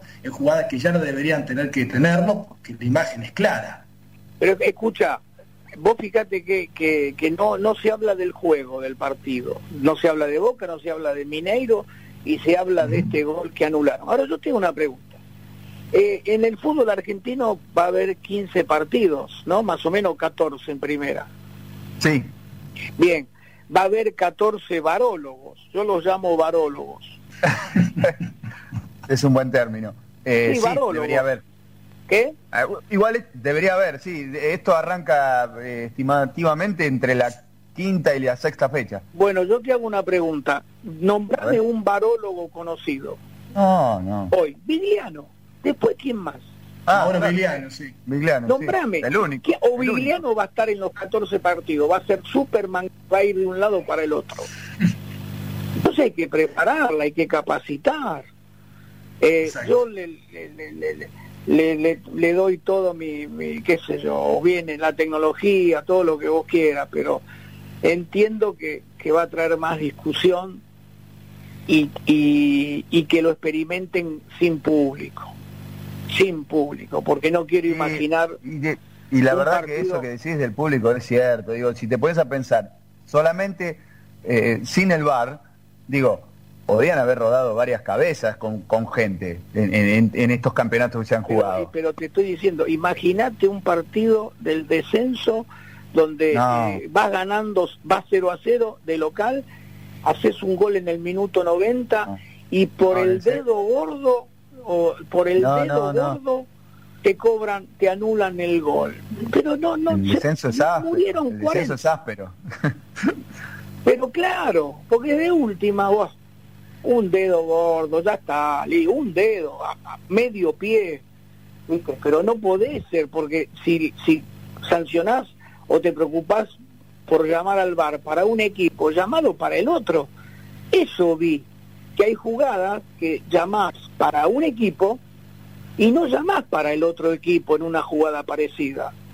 Y es ahí donde empezás a crear alguna alguna sospecha de, de, quién está manejando ese aparato. ¿Me entendés? Porque en definitiva, el que está ahí está mirando la televisión como la vemos nosotros. ¿Cómo puede ser que, que, que 100 personas que ven el, la jugada dicen que no y uno y tres que están al lado dicen que sí? 100 contra 4 no es normal. Y el árbitro queda mal parado porque el árbitro cobra el gol. Está desacreditando al árbitro, el del VAR. Por eso hay que tener cuidado. Hay muchos árbitros que no le dan bola al VAR y eso me parece bárbaro, porque muchas veces el VAR eh, le, lo hizo equivocar al árbitro eh, anulando una jugada y volviendo todo para atrás. Entonces ponete en la piel del árbitro. Un árbitro con carácter no le da bola al VAR le da bola a su línea de un lado y a línea del otro. Pero un árbitro sin carácter, ¿qué hace? Se, ah, lo que le dicen cuatro muñecos que, que no que, ah. que no saben qué miran y no saben que en ese momento que estaban haciendo. Ah, se pierde todo. pierde todo. Humberto, ¿sabes dónde empieza la sospecha? Eh, cuando hoy, por ejemplo, pasó y Cali Izquierdos, el capitán de Boca, lo, lo remarcó, dijo que le pareció muy raro lo que había ocurrido porque nunca había vivido algo así en una cancha, que el árbitro da la orden, da la orden de que siga, él no ve falta, él está ahí en la cancha, él no ve falta, lo llaman, dice seis veces que siga, Nacho Fernández se le pone adelante para que no, para que le arreglen el, auricular con el que se conectaba con los de arriba, él dice que no, no ve falta, entonces hay, hay una intención de querer cobrarlo, porque el árbitro ahí ya queda totalmente desacreditado. Hay una intención más de querer no, encontrar el pelo al huevo. Te das cuenta que, que, que está dentro de la cancha no toma decisiones cuando él está más cerca de la jugada. Por eso te vuelvo a repetir, hay que, esto lo van a hacer, lo, lo, van a, perfeccionar sin público. A mí me encantaría un bar con público local. A ver qué pasa, a ver cómo miden ellos, si bien no están en el estadio, porque lo van, en este caso creo que lo van a armar en AFA, no sé cómo es la historia. Pero va a ser un, para mí va a ser un problema para los opinólogos no, porque va a ser tema de siempre de debate y de discusión, pero va a ser un, no sé cómo lo, no estamos preparados nosotros para gritar un gol y a los cuatro minutos te digan que no, fue el gol. Humberto, hermoso hablar este rato con vos, eh, seguramente nos podíamos quedar hasta, hasta la madrugada pero si no me sacan del aire, pero te vamos a volver a llamar y vamos a seguir debatiendo un poquito sobre el fútbol argentino y por qué no de la selección. Gracias por, gracias por estos minutos. Saludos, una, un, un abrazo a todos chicos, buenas noches. Un abrazo grande, gracias.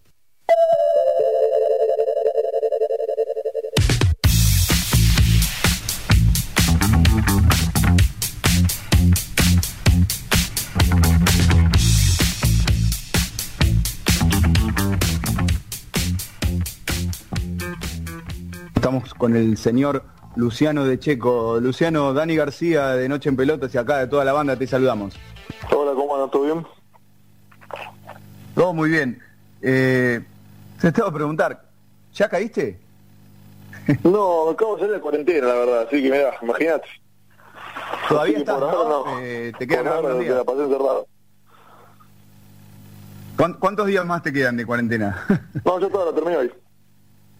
Ah, hoy termina. Bueno, hoy como que damos el banderazo final y, y ya salís. Sí, hoy ya Eh, mañana me voy a mi casa, Santa Fe, y nada, vivir un poco lo que se vivió, salir un poco a la calle, ver un poco de gente y a ver, bueno, a ver de sentir un poco lo que lo que todos dicen que creamos en estos Juegos Olímpicos. No, la verdad es tremendo. Yo te preguntaba, aunque ¿cuánt- ¿cuántos días ahí? Siete, ¿no?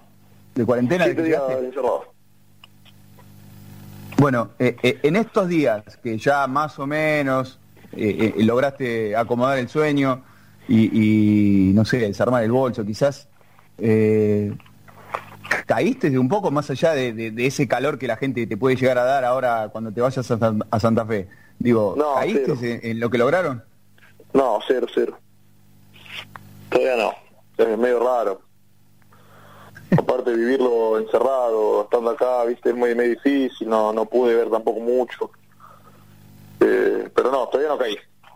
La respuesta es no.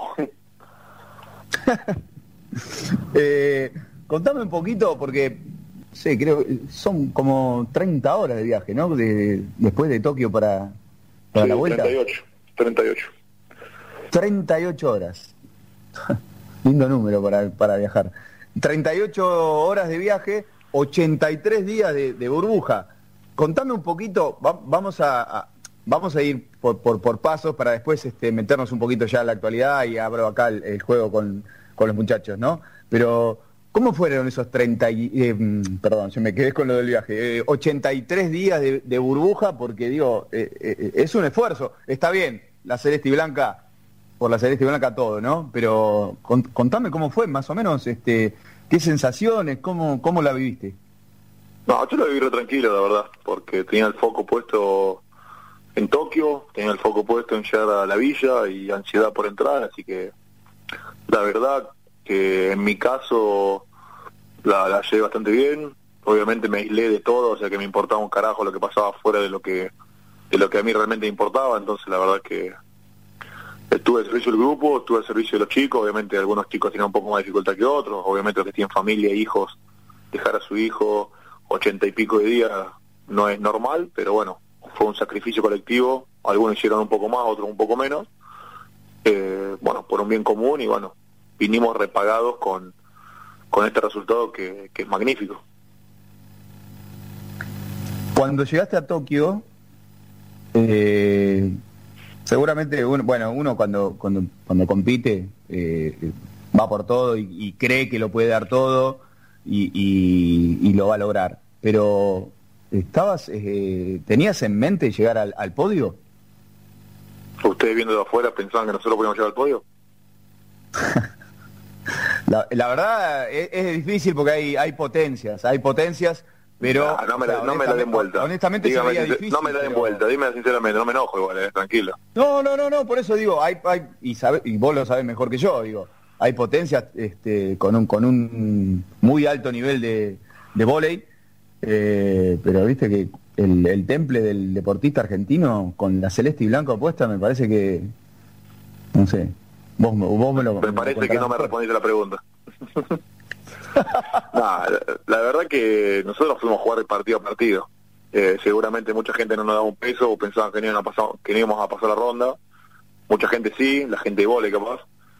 Eh, pero era un eh, una pool, una, un grupo muy difícil. Teníamos los mejores cinco equipos del mundo en el mismo grupo, entonces, o sea, cuatro de los cinco mejores equipos del mundo en el mismo grupo, entonces no no no se podían hacer previsiones de qué iba a pasar, qué no iba a pasar. Entonces, la verdad que nosotros fuimos día a día, no no pensábamos más allá del primer partido y bueno, y fuimos así durante todo todo el torneo.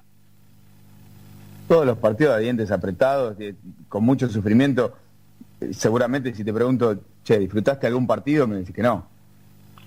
No, la verdad, sí, jugué todos los partidos al máximo, al límite de lo que teníamos y bueno, obviamente cada uno después en, en su pequeño mundo trata de disfrutarlo como puede y como se puede. Eh, pero la verdad que el día después del, del ganar, digamos, del conseguir la medalla, obviamente se te cae toda la atención y, y te diste un poquito cuenta de qué esfuerzo hiciste como para, para llegar a conseguir a conseguir eso o no, porque puede haber sido también que no consigamos nada, pero el esfuerzo lo habíamos, lo, lo, habíamos hecho igual. Así que creo que fue una demostración mucho de compromiso, de soñar, de permitirse soñar y, y de afrontar cada, cada desafío como si fuera el último día.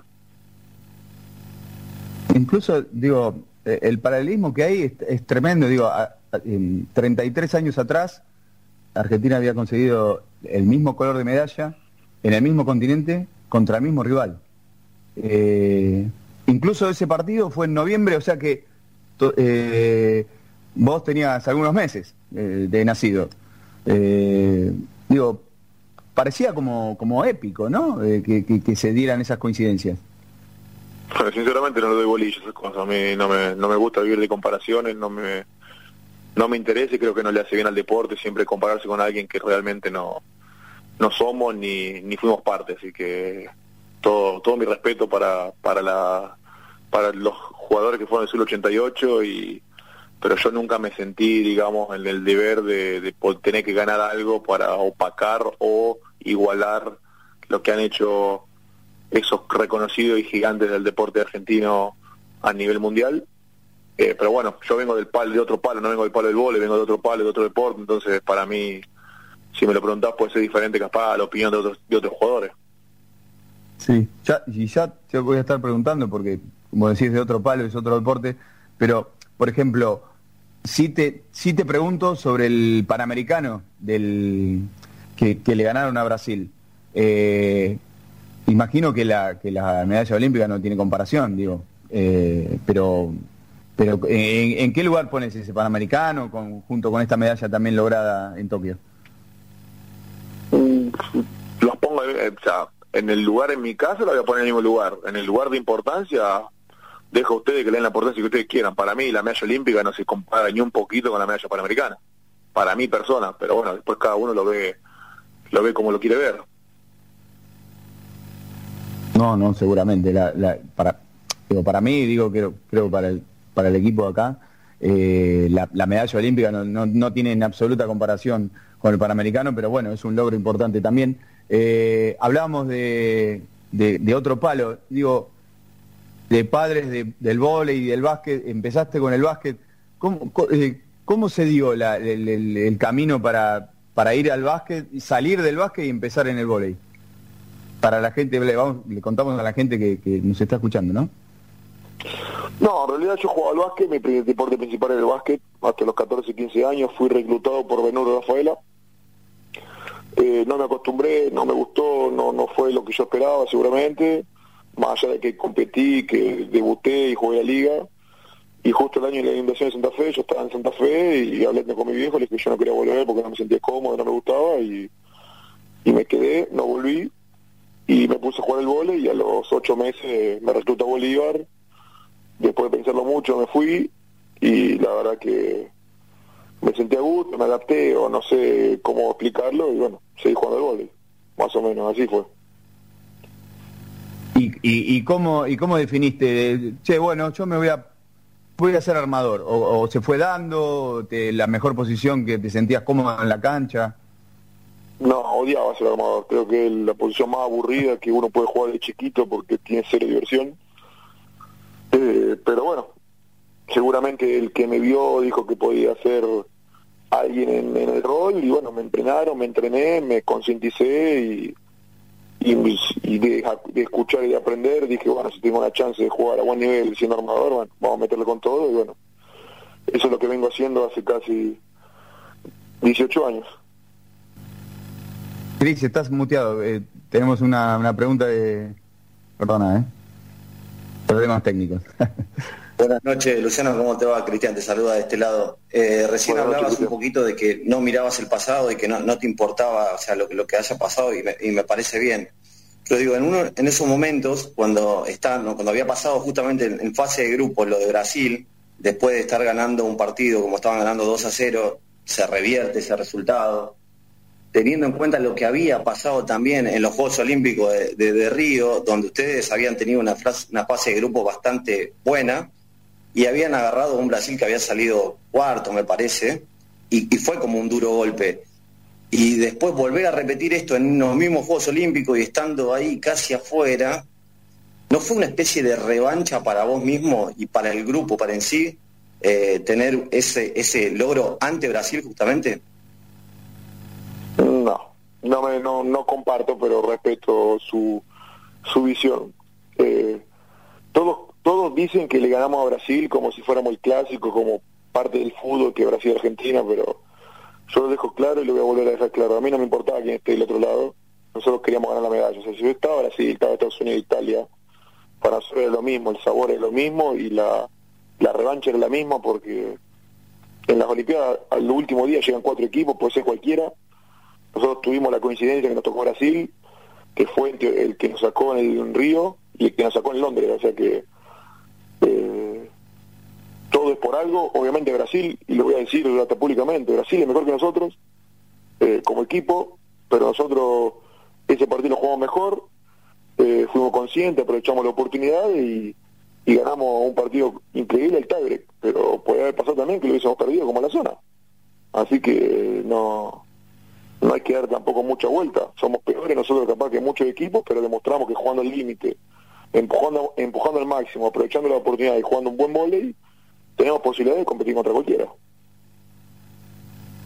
Y, eh, eh, siguiendo esto de lo de Brasil, luego del partido de Francia, ¿hubo algún tipo de mensaje motivacional o este grupo no lo, no lo necesita siquiera eso? No, estaba claro que teníamos revancha y había que aprovecharla, si teníamos las posibilidades, obviamente. Creo que eso era lo más claro. Otro muteado.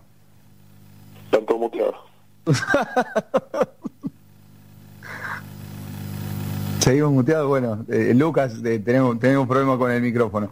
Eh, hablabas de, vos hablabas, este, Luciano, de personas importantes que quizás te dieron una palabra, te alentaron cuando llegaste al gole y demás. Digo, ¿Pons fue una de esas personas? Este, o, qué lugar ocupa Pons en tu, en tu vida deportiva? Sí, fue el que me convenció a jugar en un rol que no me gustaba, que trató de hacer los entrenamientos aburridos de armador divertido, mezclando el gol con el básquet. Y sí, le dio mucho parte de mi carrera, es gracias a él que me convenció a querer aceptar este desafío.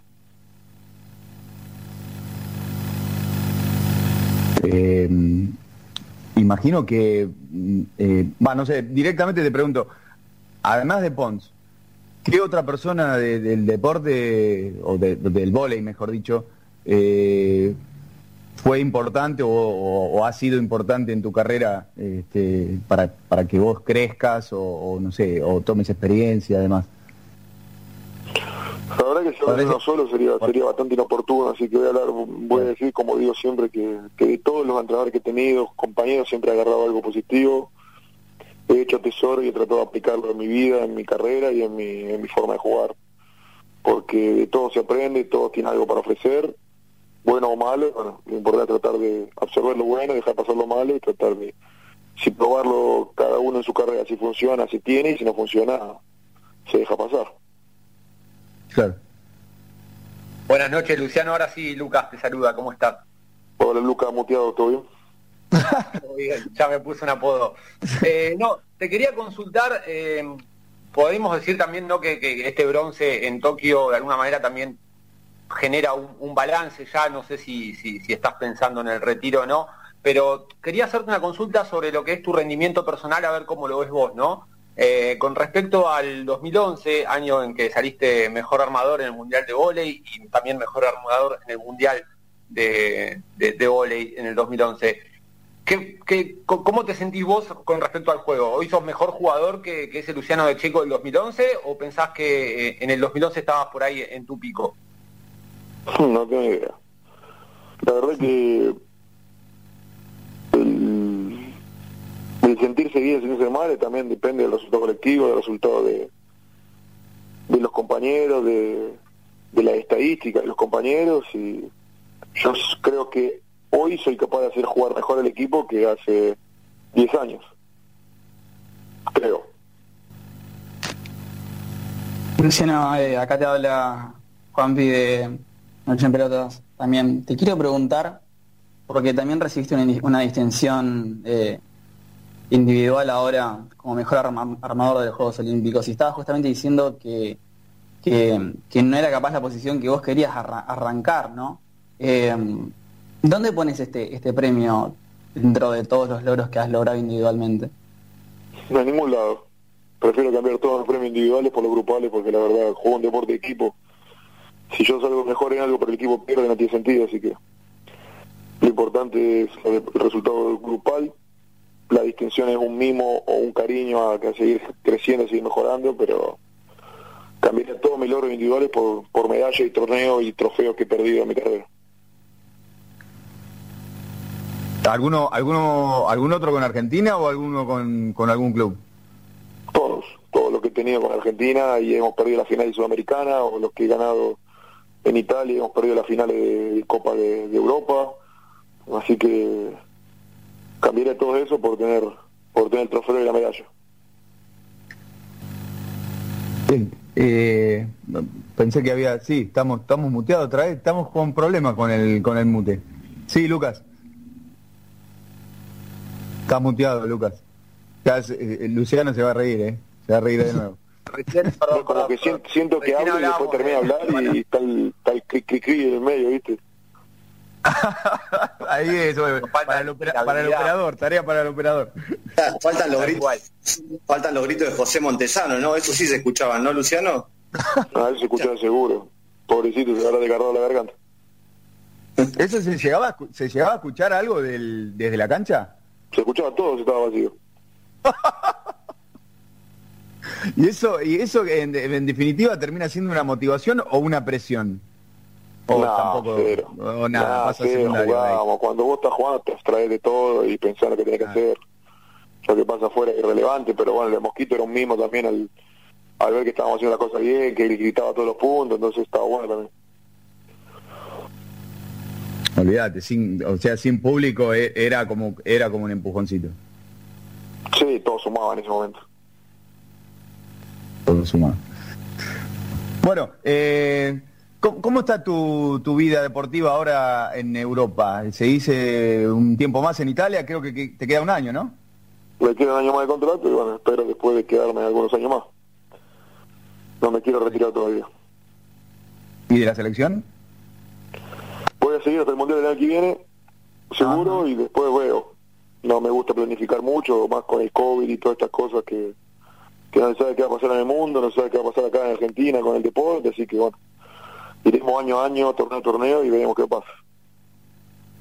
Eh, eh, ahí tiraste un disparador, ya sé, o sea, sos, eh, un tipo cauto siempre con, con, este tema de no meterte en, otras cuestiones, pero digo, Sabemos que el vóley no, tiene tanta visibilidad eh, o, no es tan popular acá en Argentina, pero ¿qué pensás vos que, se necesita como para que se empuje un poco más desde la dirigencia, como para que el deporte profesional eh, crezca aún más eh, o para que se siga este, popularizando ¿no? entre los jóvenes? Dirigentes que laburen por y para el vóley, no para cosas personales. Y por, por, esta declaración veo que hay, hay muchos que trabajan para, para lo personal. No, no sé, pero por el vole no se ve el resultado, entonces dicen que hay muchos que están trabajando, pero bueno, parece que no es para el vole. ¿En, algún momento pensabas este, regresar a la Liga Argentina o eso ya fue una etapa vivida? Es que no hay Liga Argentina, es imposible volver ahora. Eh, bueno, Luciano, eh, la verdad que creo que eh, acá estamos este, muy orgullosos de, este equipo que inicialmente vos me preguntabas y pensabas que íbamos a llegar al podio y realmente no. Ya te, como te dije, había potencias este, muy, pesadas, muy pesadas las potencias, pero yo siempre le pongo una ficha al, deportista argentino porque la celeste y blanco este, es otra cosa. Y bueno, de acá de Noche en Pelotas te felicitamos por, eh, por el logro. Ya sé que no te gustan este, como las felicitaciones eh, eh, individuales y demás, pero bueno, sos parte de sos parte de este, de este grupo enorme que, que logró ese, bronce que para nosotros es, un oro. Y bueno, te felicitamos y te agradecemos el tiempo acá en, Noche en Pelota.